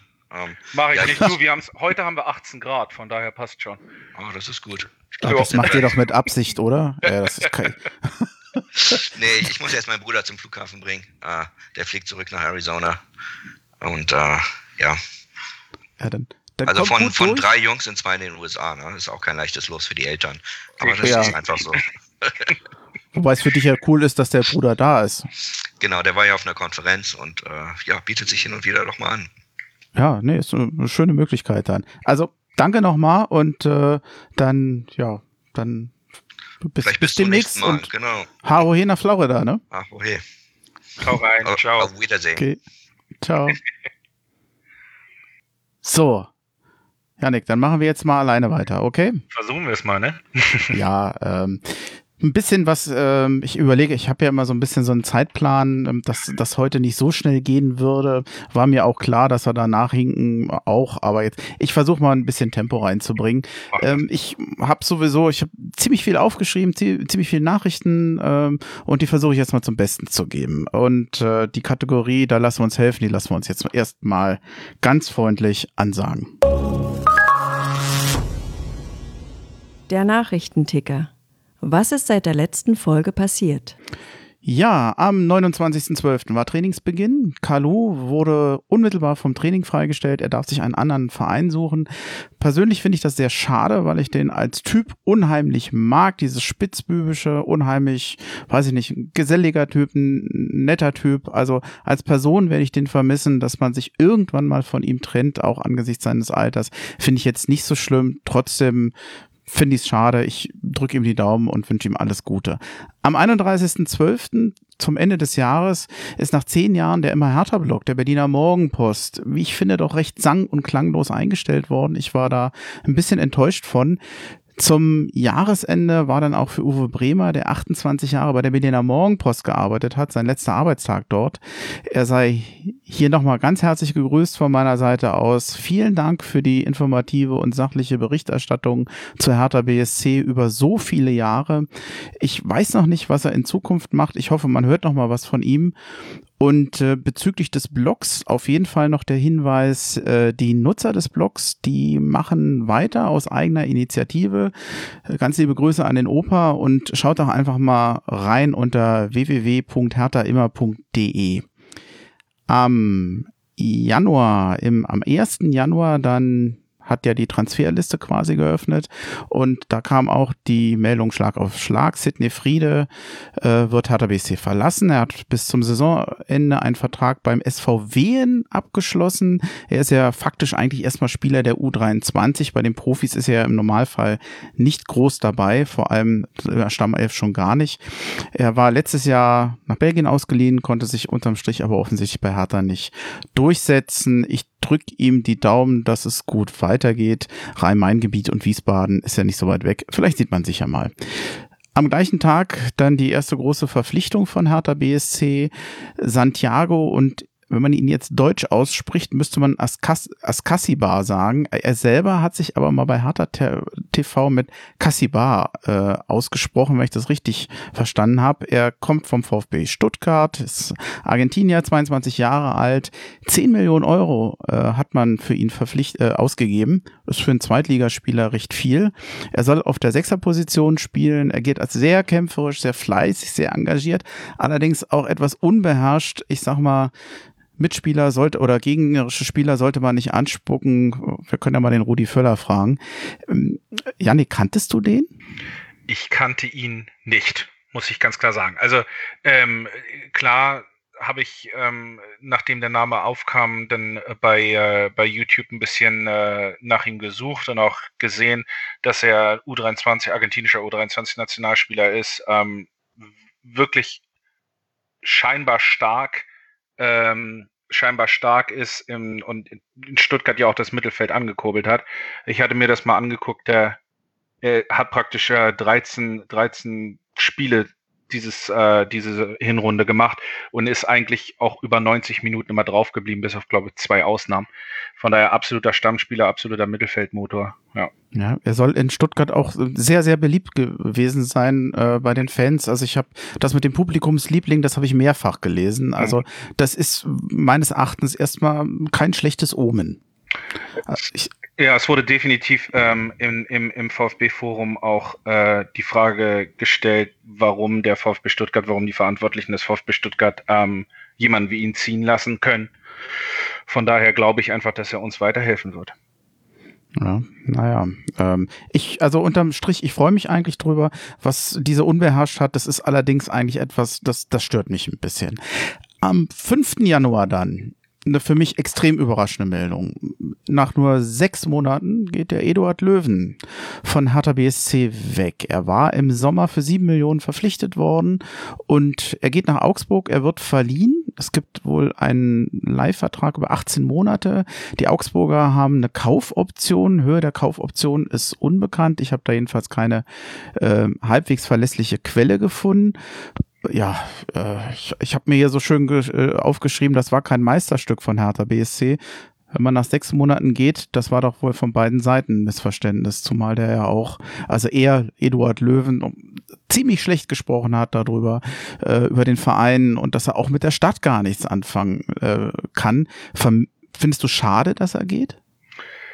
Ähm, ich finde es schade, dass er geht weil ich glaube, dass er großes Potenzial hat. Auf der anderen Seite muss man natürlich auch sagen, uns nützt kein Spieler, gerade in der Situation, in der wir jetzt sind, der weg möchte, der sieht, dass es ein Fehler war, vielleicht sogar beide Seiten sehen, dass es ein Fehler war, ähm, dann braucht man ihn auch nicht zu halten. So mhm. sehe ich das, weil es mehr Unruhe ins Team bringt, als dass es uns hilft in der derzeitigen Situation. Und ähm, dann ist es, glaube ich, auch das äh, Beste für beide, für beide Seiten. Ja. Ich glaube, Klinsmann hatte auch mal ein ähnliches Statement abgegeben, in so in Richtung, er will keine unzufriedenen äh, Spieler haben im Kader und äh, er will da Ruhe haben. Das, das, das hat er dann damit. Richtig. Am 9. Januar, Moritz Czovic, Sohn von Ante Czovic, dem ehemaligen Trainer von Hertha BSC. Auch er spielt ja bei der U23, also sein Sohn. Der wird bis zum Ende der Saison an den italienischen Zweitligisten Ascoli Calcio ausgeliehen. 21 Jahre ist der gute Mann. Die Serie B ist ja, ich habe es eben schon gesagt, die, die italienische zweite Liga. Man will ihm Spielpraxis geben. Um ehrlich zu sein, ich war ein bisschen erstaunt, dass man ihn ausleiht. Ich kann mir nicht vorstellen, dass er bei Hertha BSC bei den Profis nochmal eine große Rolle spielen wird. Und, ähm, ja? Nee, ja, nee. Ich da sag ruhig was. Also ich, ich glaube, ich war, ähm, ich hätte jetzt nicht gedacht, dass er zu, zu Ascoli wechselt. Ähm, hatte mir das, hatte mich das mal angeguckt und wenn, wenn ich mir die Details, wenn ich mir die Details von Ascoli so angucke, glaube ich aber, dass er tatsächlich ähm, da was reißen kann und äh, unter Umständen die Mannschaft, die Mannschaft da weiterbringt und sollte er dann Spielpraxis bekommen, und äh, dann auch konstant spielen, warum nicht? Hm. Ich meine, er ist ein junger Kerl, man könnte ihn, man könnte ihn, sollte er tatsächlich äh, ja, explodieren, in Anführungsstrichen, ähm, dann überlegen, ob man ihn, ob man ihn als Ergänzungsspieler ähm, zurücknimmt. Ich, ich kann es, ich, ich, ich, ich würde es ihm persönlich gönnen, aber ich halte es eher für unwahrscheinlich, weil es ja oftmals so ist, dass in der U23 du hast viele talentierte Spieler, aber die, die wirklich dann nachher zu den Profis äh, oder, oder auch mit Tendenz Stammelf den Sprung schaffen, das sind immer nur ganz, ganz wenige pro, pro Jahrgang. Ich glaube, das hat bei Arne Meyer super geklappt. Meines Erachtens äh, klappt das immer noch toll bei dem Toruna Riga. Der hat im Moment nur einfach zu viele Leute vor sich, aber ich glaube, dass es noch andere Spieler gibt, wie ein Jaschem Kaczynski, wie ein Parko Dardai, wie ein Kiprit, die werden es schwer haben, glaube ich. Und ähm, meistens ist es so, die werden dann oftmals härter verlassen, die gehen dann meistens in die zweite oder dritte Liga. Also ich vermute, dass es so kommt. Lassen wir uns, lassen wir uns überraschen. Ich meine, es ist auf jeden Fall für, für, für ihn ist es ein guter Schritt. Und ähm, was dann kommt, mal sehen. Ja. Es ist wahrscheinlich besser, als wenn er weiterhin in der U23 spielt. Ich denke auch. Dann, ich äh, hat's gerade ähm, angefangen, André Duda. Es ist noch nicht offiziell, aber wenn man die Nachrichtenlage sich so anguckt, dann scheint es doch sehr, sehr wahrscheinlich zu sein, dass er nach Norwich City ausgeliehen wird. Das vor allem, weil es auch Michael Preetz im Trainingslager selber angekündigt hat. Er hat zwar noch keinen Vollzug gemeldet, aber ich denke mal, das ist dann schon so wahrscheinlich, dass man das hier an der Stelle sagen darf. Ansonsten, ich habe es mir extra nochmal notiert. Ich muss mal drauf eingehen, über was ich heute nicht rede. Es hat um, rund um Hertha BSC dermaßen viele Gerüchte geben um Spieler, um Neuverpflichtungen. Also durch die Presse ist eigentlich jeden Tag eine neue Sau durch, durchs Dorf getrieben worden. Ähm, ich finde das nervig, die meisten Fans finden das nervig. Ähm, zum Teil ist es dann so, dass dann viele sagen, ja, äh, der, der Verein macht da alles äh, falsch, aber ich habe den Eindruck, die verwechseln da Ursache und Wirkung, denn die, das, was da alles aus den Medien oder vielleicht von Spielerberatern an Gerüchten kommt, das kommt ja nicht von Hertha und da kann Hertha auch auch nichts dafür. Insofern versuche ich mich mal auf die halbwegs auf die Fakten zu beschränken und die äh, Gerüchte außen vor zu lassen. Ich glaube, ziemlich sicher darf sein, dass der Kader weiter verkle verkleinert wird, dass Hertha weiterhin einen namhaften Mittelfeldspieler sucht, eventuell noch einen Stürmer und ähm, es scheint da eventuell tatsächlich noch einen Punkt zu geben, bei dem man recht weit ist. Granit Xhaka wird's nicht. Wenn man den Meldungen glaubt, und das klingt alles schon verhältnismäßig konkret, hat man Olympique Lyon für den Lucas Toussaint äh, 25 Millionen Euro geboten, ein, auch ein, ein Mittelfeldspieler. Und ich bin mal gespannt, wie weit Hertha da geht. Also 25 Millionen Euro, Wahnsinn. Also manchmal, ich, ich war ja, Janik, ich weiß nicht, wie es dir geht. Also manchmal äh, erkenne ich den eigenen Verein gar nicht mehr. Ja, es ist äh, Klinsmann hat ja klar gemacht zusammen mit äh, Windhorst, dass sie nun den äh, Big City Club kreieren wollen mit Hertha. Ähm, ja, es ist, es ist äh, auch für mich Neuland. Ähm, ich fand Luke Bakio schon relativ äh, teuer mit 20 Millionen. Das war so Hertha unlike. Ähm, ich glaube, wir würden uns, wir werden uns jetzt einfach daran gewöhnen müssen, dass große Namen mit Hertha gehandelt werden. Ob jetzt was draus wird, also wie gesagt, wie du schon sagtest, äh, Schaka wird äh, höchstwahrscheinlich nicht. Ähm, auch ein Götze und ein Draxler waren ja ähm, wurden ja angeboten, beziehungsweise haben sich ins Spiel gebracht oder wurden ins Spiel gebracht von den Medien. Ähm, der, ich weiß, es ist, es ist halt interessant zu sehen, dass diese Spieler, ähm, dass Spieler wie Götze und äh, Draxler das Gehaltsgefüge ähm, sprengen würden. Das heißt, man müsste oder die müssten, beide müssten eine, ähm, definitiv Gehaltseinbußen hinnehmen. Ähm, ist, ja, die, diese, diese großen Namen, die jetzt mit Hertha in Verbindung gebracht werden, wird, wird man sehen müssen, wie viel dran ist, ob überhaupt was dran ist. Aber das sind alles Namen, wo bei mir immer ähm, ja sofort die Zweifel dabei sind. Äh, Draxler muss ich leider, da bin ich jetzt mal völlig unsachlich, ist einfach ein Spieler, der mir von Grund auf unsympathisch ist. Jemand, der von Gelsenkirchen nach Wolfsburg geht, der, der wechselt nicht, der wechselt für Geld. Und wer dann nach Paris geht, der wechselt auch nur für Geld. Und ich, ich weiß nicht, irgendwie, das ist, äh, der kommt zu Hertha, der, dem ist das, glaube ich, vielleicht ziemlich egal, bei welchem Verein der ist. Ähm, das ist wahrscheinlich wahrscheinlich heute normal im, im Profifußball, aber ich finde es da einfach unsympathisch. Und bei Götze ist es so, wenn du mir vor vier Jahren gesagt hättest, der kommt zur Hertha, hätte ich gesagt, unfassbar, da wäre ich total glücklich gewesen. Aber man muss auch sagen, dass der Götze, der ja so gefeiert wurde, der so toll gespielt hat, eben auch einer ist, der mal vor vier Jahren so gespielt hat und seitdem sich weder bei den Bayern durchgesetzt hat, noch in Dortmund. Wo ich mich dann immer frage, entweder wie groß ist die Wahrscheinlichkeit, dass er zu diesem äh, da ist einfach ein großes Risiko dabei, ob der zu dieser alten Leistungsstärke wieder zurückfindet oder einfach das fortsetzt, was er in den letzten Jahren war, dass er eben nicht mehr der so große Spieler ist. Also ich tue mich da total schwer. Ja, es ist eine, ist eine Wundertüte, gerade weil er diese Saison halt nicht so oft gespielt hat. Ähm, aber ich, du sagtest eben, dass ähm, du die großen oder dass, dass wir uns jetzt mit den, das, die großen Namen äh, dich überraschen. Ich glaube einfach, dass mit den, dass mit den Millionen von Windhorst, dass wir uns daran gewöhnen müssen, dass wir halt, dass wir, wenn wir gestandene Spieler beziehungsweise Spieler mit größeren, ich spreche nicht von großen Namen, sondern größeren Namen ähm, holen, dass wir uns dann auch Legionäre an Hertha binden ähm, die nicht unbedingt, die nicht unbedingt ähm, des, des, äh, aufgrund des großen Namens von Hertha, den wir ja nun effektiv nicht haben, sondern einfach des Geldes kommen des Geldes wegen kommt. Ne? Ich lese auch immer, dass, dass äh, man den, diesen Spielern den, den Transfer schmackhaft macht mit einer, mit einer Position in einem Projekt. Ich, ich weiß nicht, ob das, ob das der richtige Weg ist, ähm, einem Spieler das schmackhaft zu machen mit, mit Projektarbeit, wenn wir, wenn wir im zweiten, wenn wir im zweiten, äh, in der zweiten Tabellenhälfte sind.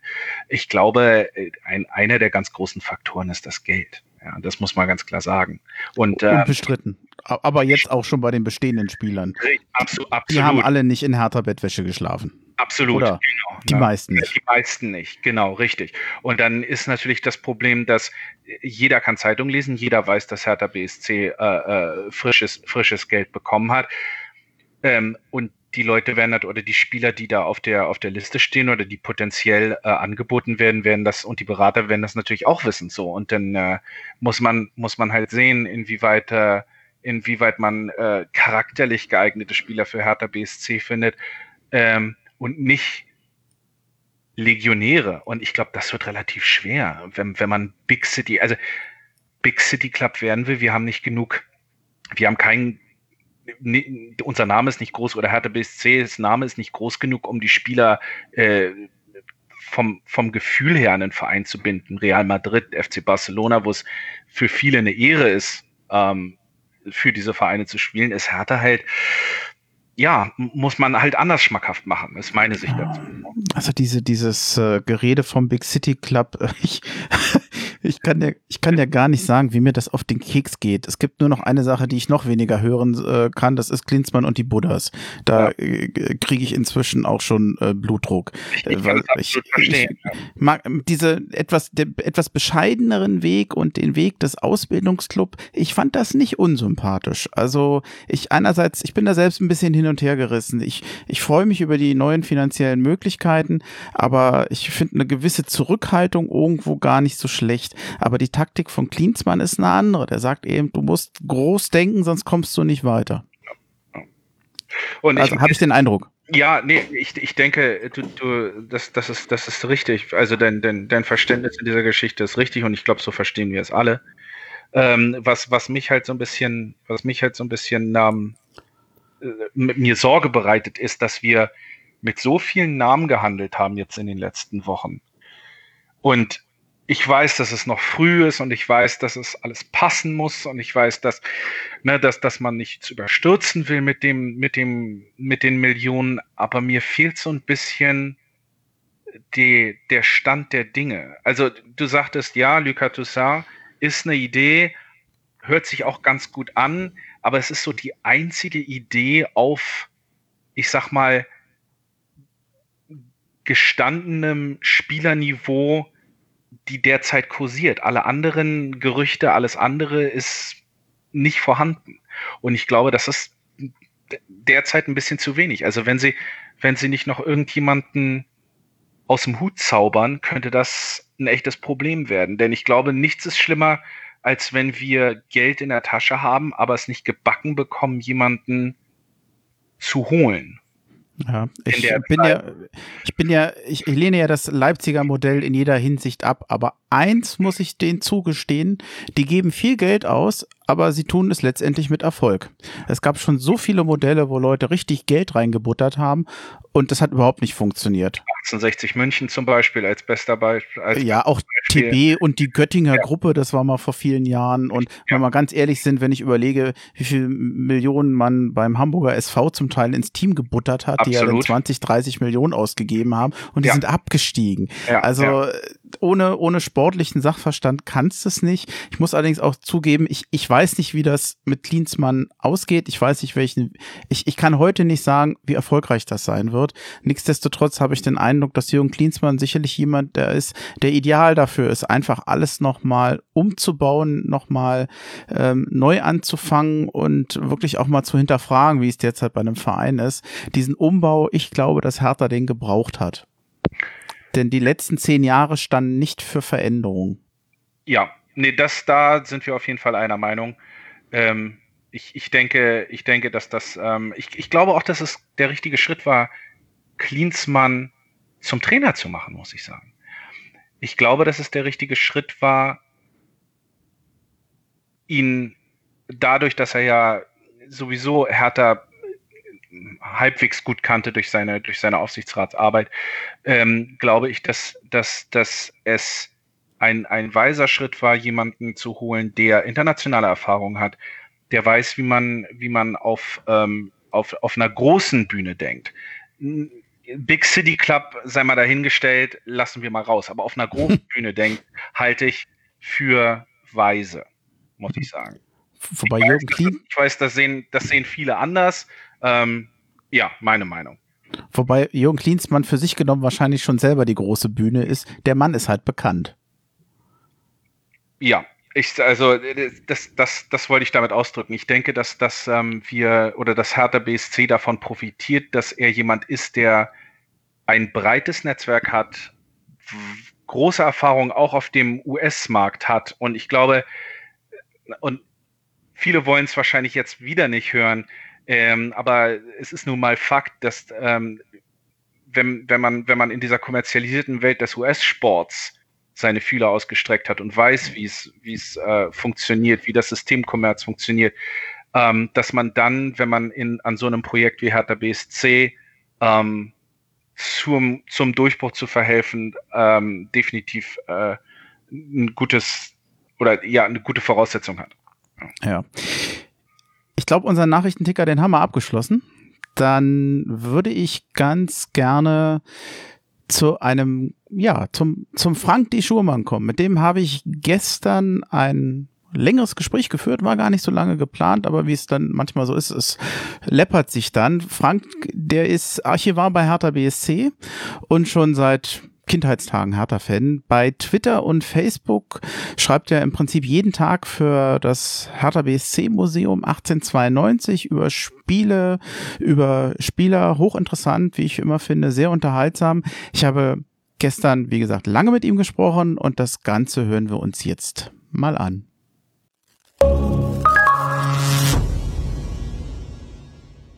So, dann fangen wir mal an. Hallo Frank, ich grüße dich in Berlin.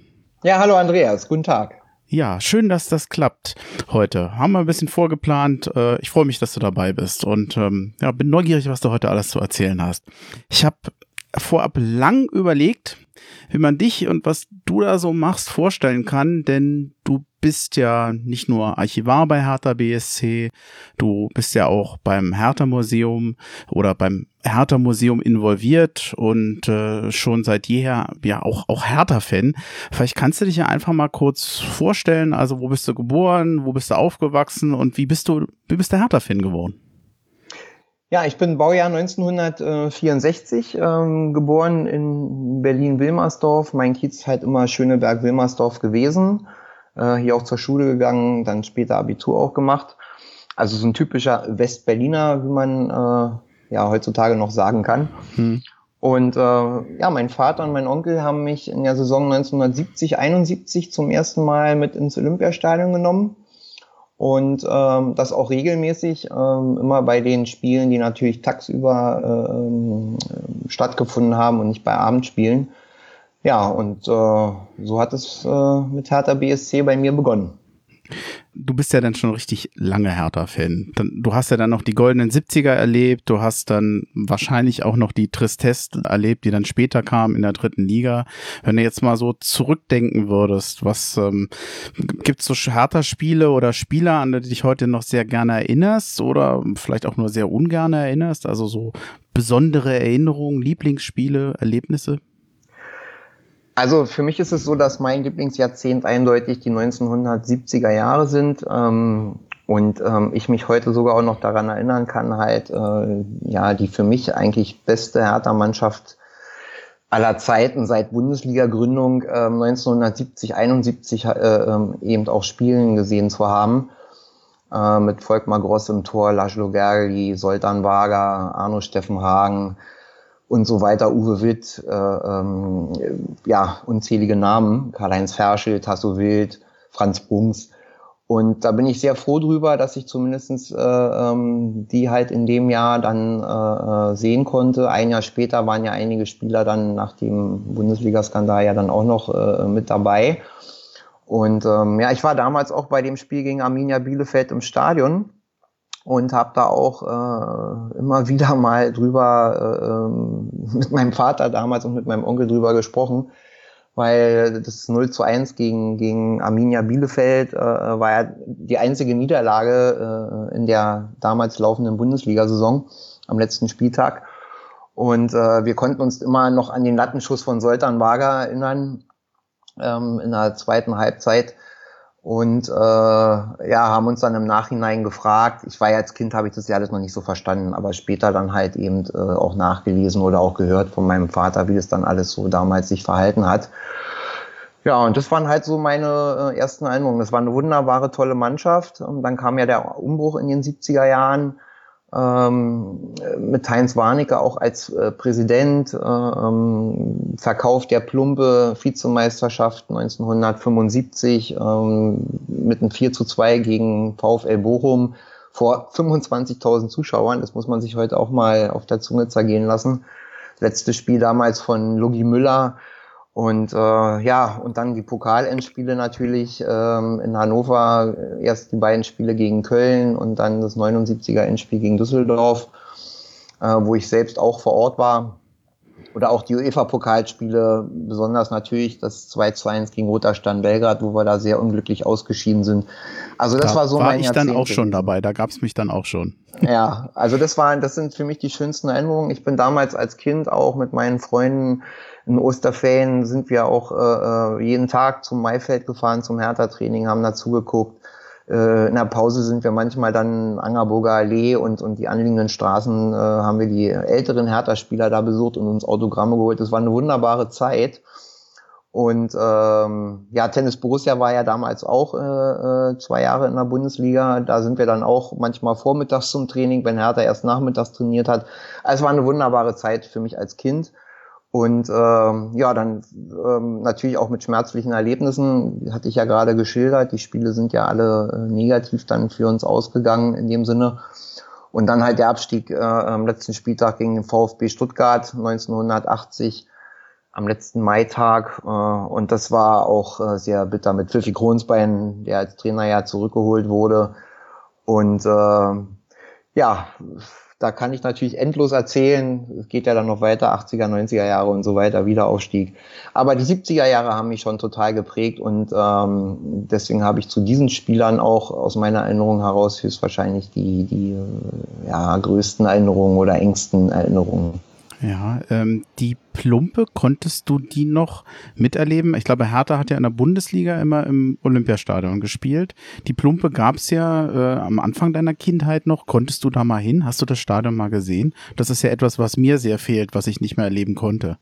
Ja, mir fehlt es leider auch. Ähm, ich gehe mal Schade. davon, ja, ich gehe mal davon aus, dass mein Vater halt mit meinem Onkel zusammen immer mit mir ins, ins Olympiastadion gegangen ist.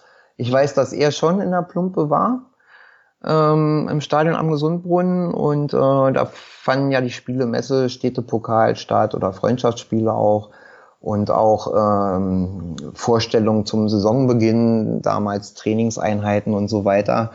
Aber aus meiner Erinnerung heute würde ich sagen, dass ich da niemals leider in dem Stadion gewesen bin. Vielleicht war ich einmal da und hab's vergessen, aber ich glaube eher nicht.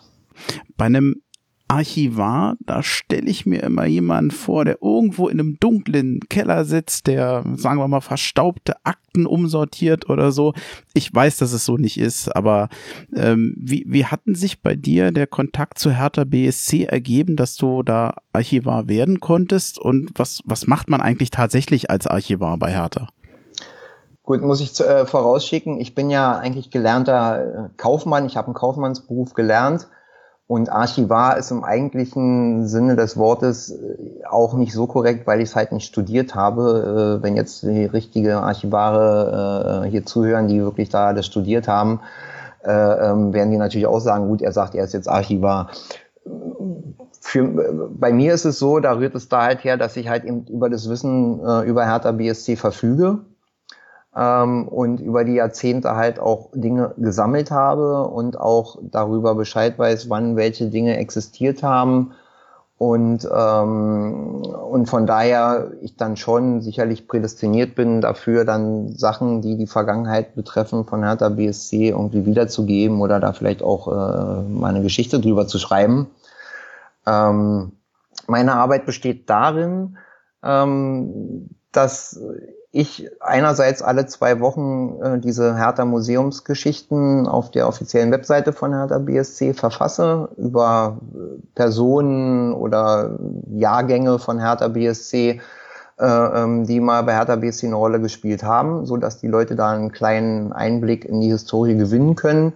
Das sind ja relativ kurze Geschichten, die könnte man ja immer noch weiterfassen, aber äh, damit sollen die Leute halt nur dafür interessiert werden, dass sie halt auch mal ein bisschen zurückgucken in der Geschichte.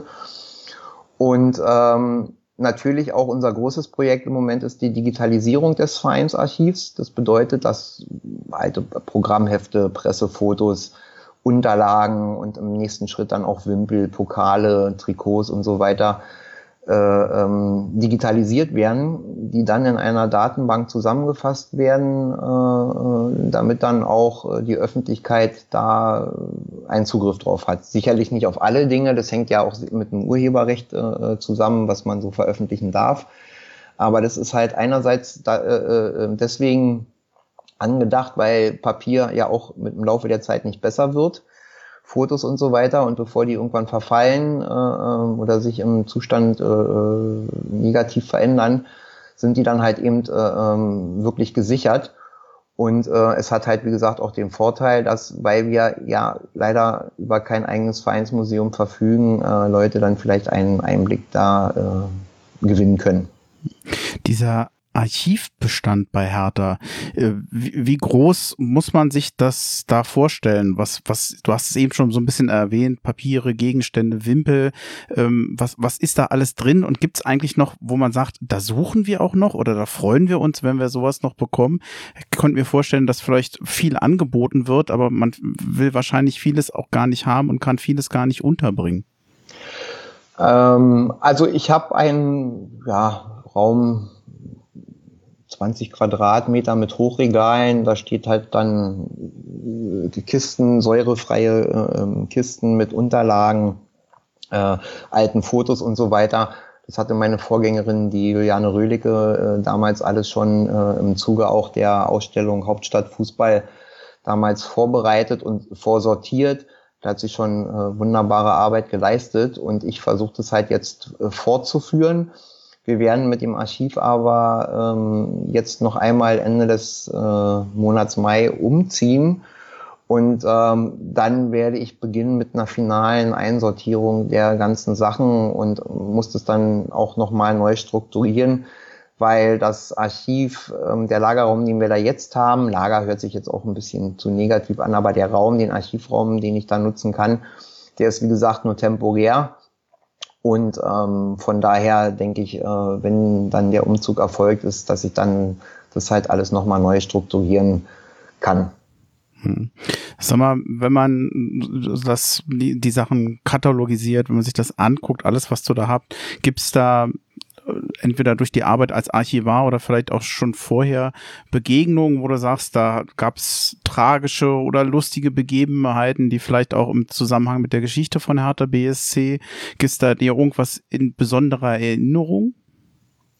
Ach, eine Geschichte ist eigentlich wirklich aus meinem persönlichen Bereich, äh, ist, dass, dass in der Grundschule mein Vater damals in die Schule zu meiner Lehrerin gerufen wurde und ähm, ich mir gar nicht erklären konnte, wieso und weshalb, weil ich in der Grundschule wirklich ein sehr guter Schüler war. Gut, das hat sich später dann auch im Gymnasium ein bisschen geändert, aber es ist jetzt ein anderes Thema.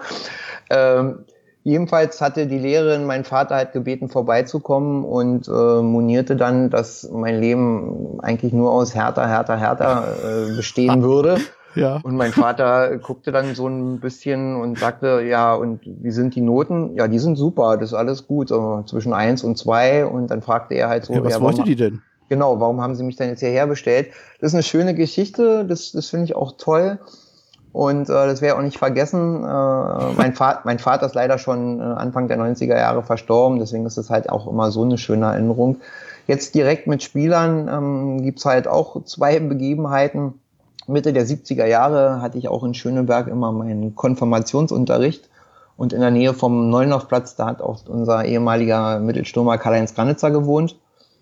Und ähm, bei dem bin ich dann eigentlich jeden Mittwoch immer hingegangen, habe bei ihm geklingelt und nach Autogrammen gefragt. Und wenn er die Tür öffnete, stand immer ein riesengroßer Hund äh, äh, vor meiner Nase. Und ich bin jetzt äh, dann doch damals ganz schön verängstigt äh, gewesen. Dabei war das ein ganz liebes Tier.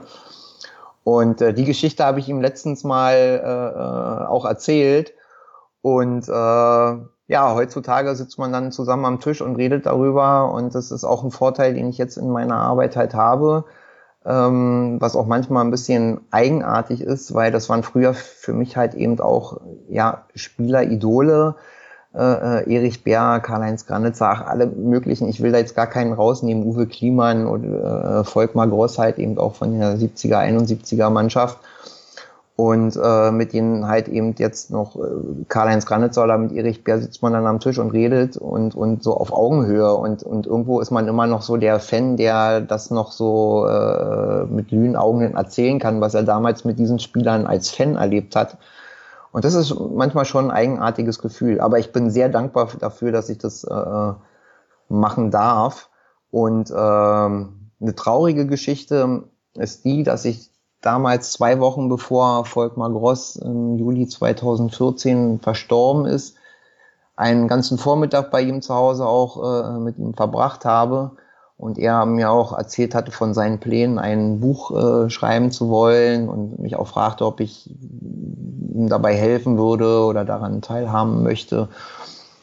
Und äh, das war ein sehr angenehmer Vormittag, wo er mir auch privat halt mal so über seine gesundheitlichen Sachen so erzählt hatte, wie es ihm so äh, gehen würde. Und äh, ja, zwei Wochen später habe ich dann die Nachricht erhalten, dass er verstorben ist. Und das war, das war schon echt ein äh, sehr, sehr trauriger Moment für mich, weil ich persönlichen Kontakt erst ein halbes Jahr vorher zu ihm äh, ähm, habe aufbauen können, obwohl er jahrelang auch hier äh, zwei Wirtschaften betrieben hat in, in, in Berlin. Aber da war ich jetzt halt auch immer nicht so zu Gast, aber ähm, halt eben so auf der privaten Ebene. Und äh, ja, und dann die Beisetzung, ähm, damals der Ältestenrat auch da war, weil Hertha BSC sich gerade im Trainingslager auch befunden hat. Und dann Helmut Topfleisch und, und Hanne Weiner mit seiner Frau zum Beispiel auch vor Ort waren das war sehr, sehr traurig und äh, ja, das ist, da denke ich jetzt halt auch immer wieder dran. Äh, Volkmar hätte ja jetzt auch Ende des Monats wieder seinen 72. Geburtstag äh, gefeiert. Und äh, ja, das ist halt schade, dass er jetzt nicht mehr lebt. Lass uns noch mal einen kurzen Schwenk machen zum Hertha-Museum. Ähm, ich ich frage so ein bisschen mit dem Augenzwinkern, weil ich ja weiß, dass es ein Hertha-Museum nicht gibt. Ähm, da sage ich mal, das ist ja auch, ähm, da steckst du ja in Anführungsstrichen auch dahinter. Vielleicht kannst du ja noch ein bisschen was sagen zu dem, zu dem Hertha-Museum, was du da machst, beziehungsweise auch, was ja vielleicht in welche Richtung Hertha ja auch mal vielleicht gehen möchte in Richtung eigenes Museum. Ja, also ich habe ähm, bei Hertha BSC äh, nun leider noch kein Museum äh, eröffnen konnte. Der, der beabsichtigte Platz am, am Maifeld geht jetzt halt noch nicht mehr am Glockenturm, weil da äh, Bauarbeiten durchgeführt werden müssen. Da gab es, glaube ich, eine Unterspülung und so weiter. Äh, und jetzt natürlich mit der Stadionplanung es auch äh, ähm, so ist, dass man dann so ein Museum natürlich in ein neues Stadion integrieren würde und eine Zwischenlösung in dem Sinne keinen Sinn macht, weil das wäre von den Kosten her wirklich unverhältnismäßig. Und ich Wobei im, im Stadion als Zielbild so ein Hertha-Museum haben, wäre natürlich als Platz und als Ort eine gute Idee. Das bietet sich ja eigentlich an. Das wäre super mit einem Fanhaus zusammen, vielleicht, äh, ja, wo Leute sich auch einfach so treffen können, ähm, wo auch ähm, Spieler dann von damals halt zu Podiumsdiskussionen oder Autogrammstunden oder äh, vorbeikommen können ähm, weil es sind ja doch eine Vielzahl von Spielern, die sich sowieso auch immer die Spiele von Hertha BSC im Stadion auch angucken oder auch gerne mal äh, äh, kommen würden. Und ähm, aber wie gesagt, das ist, äh, solange da die Planung äh, für ein Stadion oder beziehungsweise die Örtlichkeit, wo es dann überhaupt hingestellt äh, werden darf, abgeschlossen sind, ähm, ist das halt Zukunftsmusik. Und ähm, ich habe halt damals, und da hatte ich beruflich ja mit Hertha BSC äh, noch nichts zu tun, gesagt, ich habe hier zu Hause meine ganzen Devotionalien und, und, und äh, äh, ähm, Sammlerobjekte ähm, und die möchte ich irgendwie präsentieren und habe dann angefangen auf den sozialen Medien das dann halt auch äh, täglich äh, in Bezug auf Spiele, Geburtstage, Gedenktage halt äh, ähm, alles zu veröffentlichen. Und ähm, hat auch Hertha BSC vorher gefragt, ob ich das dann auch so machen könnte mit einer Webseite oder halt auch in den sozialen Medien. Und das äh, war für den Verein dann auch in Ordnung. Und weil ich einfach wollte, dass die, die Historie von Hertha BSC in Bildern von den Spielern, äh, wie auch immer, äh, Programmheften, was, was ich da alles habe, halt eben auch der Öffentlichkeit zugänglich gemacht wird, damit die Leute sich das einfach angucken können und sich daran eben erfreuen können. Mhm. Also ich, ich mag diese Beiträge immer sehr. Ich freue mich da immer.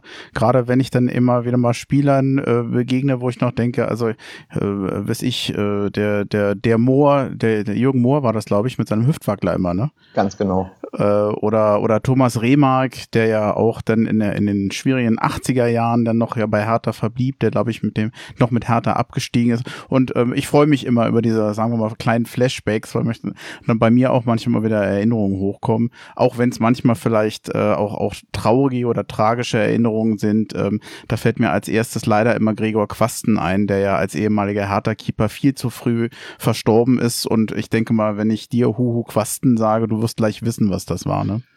Äh, ja, klar. Und deswegen ist es für mich auch so, äh, die Spieler, die du jetzt genannt hast, sind ja auch äh, ähm, ja eigentlich härter Stars gewesen und auch sehr bekannt. Aber mir ging es auch darum, ähm, alle äh, Spieler, die irgendwann mal ein Sammelbild hatten, früher äh, Bergmann-Sammelbilder oder Panini, wenn ich das hier so sagen darf, ähm, oder auch Autogrammkarten zum Beispiel, ähm, die kann ich an dem Tag, wenn derjenige Geburtstag hat oder dann vielleicht auch leider äh, bereits verstorben ist, dann halt eben veröffentlichen und die Leute auch an diese Spieler äh, ähm, daran erinnern oder auch an Partien, äh, äh, wo Hertha dreieinhalbtausend Zuschauer im Olympiastadion hatte oder vielleicht 150 Fans zum Auswärtsspiel äh, äh, bei Viktoria Köln äh, äh mitgefahren sind und da kann sich jeder rausziehen, was er will. An manchen Tagen habe ich sechs, sieben Einträge, an manchen Tagen halt eben nur ein, äh, einen Eintrag, äh, weil ich eigentlich nur Spieler mache, wo Hertha gewonnen hat oder eben historisch wichtige Spiele, Pokalendspiele und so weiter. Und äh, ja, wie gesagt, ich möchte einfach nur, dass die Leute da selber irgendwie so ein Flashback bekommen in ihrer Erinnerungen, äh, dass sie dann da und da mal gewesen sind, auch beim Spiel oder den und den Spieler vielleicht auch mal persönlich getroffen haben. Und äh, wie gesagt, das mache ich jetzt seit dreieinhalb Jahren. Und ähm, ja, ich habe, der Zuspruch ist ganz okay. Wie gesagt, ich habe da persönlich ja äh, jetzt weiter nichts von, sondern ich will einfach nur, dass die Fenster halt eben mal einen Rückblick wagen können. Ja, das war's. Ja, Andreas, wunderbar. Ich bedanke mich, dass ich bei dir zu Gast sein durfte. Hat mir sehr viel Spaß gemacht und ich hoffe, dass ich äh, einige Leute einige Hertha-Fans äh, ähm, ja vielleicht auch für die Historie von Hertha BSC äh, interessieren konnte. Äh, wenn jemand Fragen hat, äh, kann er mich jederzeit gerne ähm, kontaktieren. Und ähm, ja, dann stehe ich mit Rat und Tat zur Seite, auch wenn jemand irgendwie dem Verein was anbieten will. Die Frage hattest du vorhin gestellt. Äh, natürlich ist der Verein immer daran interessiert, äh, äh, Sachen noch für das Archiv zu erwerben und ähm, aber auch immer Fragen zu beantworten, äh, weil es geht hier nicht nur um Presse, Funk und Fernsehen, wenn die mal eine Anfrage haben, sondern halt eben auch äh, gerade für die Fans, damit die auch einen Ansprechpartner haben, was die Historie von Hertha BSC betrifft. Ich weiß auch nicht alles, ich muss auch viel nachlesen, ist ganz klar. Äh, aber ich tue das sehr gerne und äh, mit 100 Prozent äh, äh, Enthusiasmus und äh, das wünsche ich uns allen für die Rückrunde. 100 Prozent Enthusiasmus für Hertha BSC.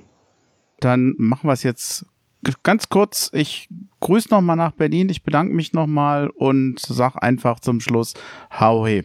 Hau he.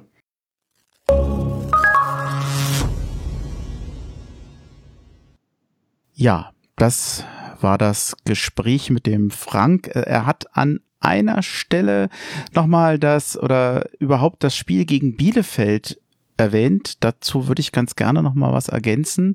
Gerade wer etwas jünger ist, der kann wahrscheinlich mit dem Hinweis nicht so viel anfangen. Dieses Spiel, das fand statt am 5. Juni 1971, ist also schon zwei, drei Tage her. Hertha verlor dieses Spiel mit 0 zu 1. Dieses Spiel war ein nicht unwesentlicher Teil des damaligen Bundesliga-Skandals, weil ein Manager von Arminia 250.000 D-Mark für diesen Sieg bezahlt hatte. Dieses gekaufte Spiel musste Hertha aber wirklich bitter bezahlen, denn eine Folge dieses Bundesliga-Skandals war, dass Hertha BSC die Plumpe verkaufen musste. Und äh, wir sehen ja, wie schwer sich Hertha jetzt tut, ersatzweise ein Grundstück zu bekommen und ein Stadion zu bauen. Ähm, ja, das noch als kleine Info und von mir aus auch nochmal vielen Dank äh, an den Frank, dass er sich da gestern die Zeit genommen hat. Ja, nächsten und die letzte Kategorie, die lasse ich jetzt auch nochmal schnell ansagen, die machen wir noch. Was kommt in den nächsten Wochen auf uns zu? Der Ausblick. Ja, der Ausblick. Äh, Janik, wir, wir haben es fast durch. Ich hoffe, ich hoffe, du kannst noch. Die Minute hältst du noch aus, oder? Ja, alles gut, alles gut.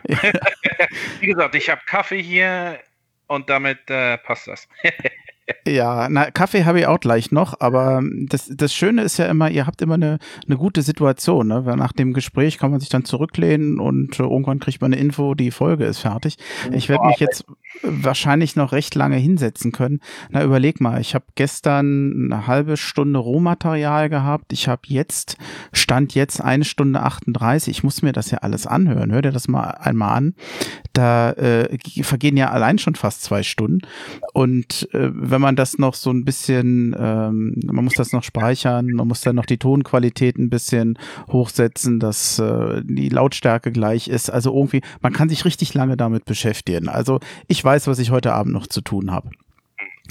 Ähm, Ausblick ist aber recht kurz. Was mir noch aufgefallen ist, das Traditionsmaster findet äh, in Berlin statt. Spieltage sind der 11. und 12. Januar, sprich, das geht da noch weiter. Hertha tritt dort an, ebenso wie in äh, Union mit äh, einem, mit einem, ich glaube, ja, Traditionsteam an, also keine aktuellen Spieler, sondern ehemalige Spieler. Am Wochenende, ich glaube, am Sonntag gibt es dann noch ein Testspiel, ein geheimes Testspiel, ein Testspiel, was nicht in der Öffentlichkeit stattfindet, gegen einen polnischen Erstligisten, Pogon Stettin. Und dann sind wir auch schon ja beim Rückrundenstart. Es geht am 19. Januar los, 15.30 Uhr und wir haben einfachen Gegner FC Bayern im Olympiastadion. Na, die hauen wir doch weg, nehmen wir ganz ehrlich. Was, was erwartet uns für die Rückrunde? Was glaubst du? Ähm, also erstmal das Spiel gegen Bayern, machen wir es mal äh, Step by Step. Ähm, ich, äh, äh, hauen wir weg. Seien wir ganz ehrlich, hauen wir weg. Also klar, klassisches ne, 3-0, 3-0 für Hertha. Ähm, ich glaube, das wird sau schwer. Ich glaube auch, dass wenn die, aber auch, dass wenn die Abwehr so steht, wie sie in den letzten Spielen gestanden hat, dass da ein Unentschieden drin ist. Ich würde mich über ein Unentschieden sehr freuen. Ja. Und ich würde mich noch mehr freuen, wenn Hertha per Elfmeter in der 93. Minute das 1-0 macht. Ähm, ich glaube aber auch, also man, man, muss, man muss hier, man muss hier Realist bleiben und ich tippe mal, ähm, dass das eine, eine Niederlage wird. Ja, also Spiele gegen die Bayern sind immer so, dass man leider sagen muss, die Bayern sind immer Favorit und ja, äh, wenn, wenn wir dann noch einen Punkt mitkriegen, warum nicht? Richtig. Ne? Und Ausblick auf die Saison, und da komme ich zurück auf die, auf, auf die möglichen Verpflichtungen. Ich glaube, dass das ganz, ganz großartig davon abhängt, wie das Management die äh, Transferphase gestaltet. Ähm, ich glaube, dass uns unser Team jetzt in der Möglich mit den Möglichkeiten ähm, drin bleibt. Also ich glaube nicht, dass wir in der zweiten Halbzeit gegen den Abstieg, äh, in der zweiten Hälfte äh, gegen den Abstieg spielen. Ähm, aber ich glaube auch, dass wenn man nicht noch tätig wird im Mittelfeld und auch im Sturm, wie du schon sagtest, ähm, dass da auch nichts Besseres als 12, 11, 10, 11, 12 rauskommt. Also ich, ich rechne mit einer Hertha, die wahrscheinlich weiterhin sehr defensiv auftreten wird. Äh, das hat sich jetzt in der Vergangenheit bewährt. Wir haben jetzt im Moment keinen Hinweis darauf, dass Hertha nun plötzlich jetzt eine, ein Offensivfeuerwerk starten wird. Ich finde, das passt auch überhaupt nicht zur, zur Lage in der Tabelle, wenn man da unten noch drin steht man, ich hoffe, ich glaube auch, dass man sich äh, im, im Lauf der Rückrunde etwas von den Abstiegsplätzen entfernen kann. Und dann ist diese, wie ich meine, verkorkste Saison hoffentlich auch bald zu Ende und ja, ich hoffe nur noch, dass sie das recht schnell aus, von den Abstiegsplätzen wegkommen und dann lasse ich mich überraschen. Ähm, die spielerische Magerkost, die wir zuletzt gesehen haben, ich fürchte, die wird sich auch nicht grundsätzlich ändern. Auch bei besseren anderen Spielern. Ähm, mal gucken, zumal ja Hertha auch jetzt nicht unbedingt berühmt ist für die guten Rückrunden. Richtig. Ja, wobei unser, unsere Hoffnung besteht ja immer, wenn, wenn eine, wenn eine Hälfte der Saison, äh, sagen wir mal, mager, bestenfalls mager gestaltet wurde, dass der, dass der zweite Teil dann besser rüberkommt. Äh, ja, es ist, es, ist eine, es ist eine Wundertüte. Es ist definitiv eine Wundertüte und ich hoffe einfach, dass wir positiv überrascht werden. Ja. Dann sind wir durch. Ich danke dir. Vielen Dank. Ähm, ich werde mir dann jetzt auch gleich nochmal den, den Kaffee zugute führen, vielleicht mal fünf Minuten an die frische Luft gehen, weil ich jetzt auch im Vorlauf ja schon noch ein bisschen vorbereitet hat. Ich saß den ganzen Tag irgendwie nur, nur in der Wohnung. Ist irgendwie doof, denn hier war zum Teil Sonne. Ja. Äh, die ist jetzt allerdings auch schon weg. Du kannst ja noch in den Tag gehen. Ähm, du hast den Tag mehr oder weniger noch vor dir, ne? Äh, zwölf ist es jetzt genau. Ja. Also ja, das klingt nicht schlecht. Ja, das war's. Es war dein erster Podcast vermutlich, bei dem du mal warst, richtig? Das war mein erster Podcast, bei dem ich war. Genau, richtig. Hat, ja. man gehört? Nein, überhaupt nicht. Aber ähm, ich hoffe, es hat, hat äh, für dich Lust auf mehr gemacht. Äh, definitiv, es hat Spaß gemacht. Ähm, ich hoffe, dass meine, dass, dass ich verwertbar bin für den, für die Folge. Und äh, Verwertbar, meinst du die Tonqualität? ja, naja, nicht nur die Tonqualität, aber auch von dem, was ich gesagt habe. Ja, da- das, da habe ich überhaupt gar keine Angst.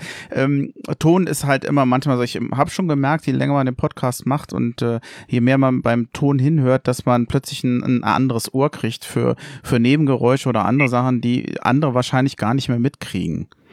Also ich hatte gemutet, wenn, wenn immer ich nichts gesagt hatte, hatte ich gemutet.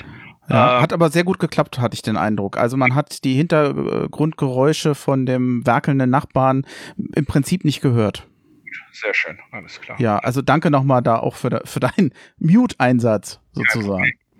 Ja, dann, ich glaube, wir haben's dann. Und äh, ich bedanke mich nochmal bei dir. Und ich habe jetzt gleich die Arbeit und du noch einen schönen Tag. Und ich überlege, ob mir noch irgendwas einfällt, aber ich äh, leier gerade irgendwie rum. Nee, dann, dann war's das von meiner äh, Seite aus. Vielen Dank nochmal und ich sag mal, hau he in die USA. Hau hey. Also, Ja. mach's gut. Ciao. Ciao.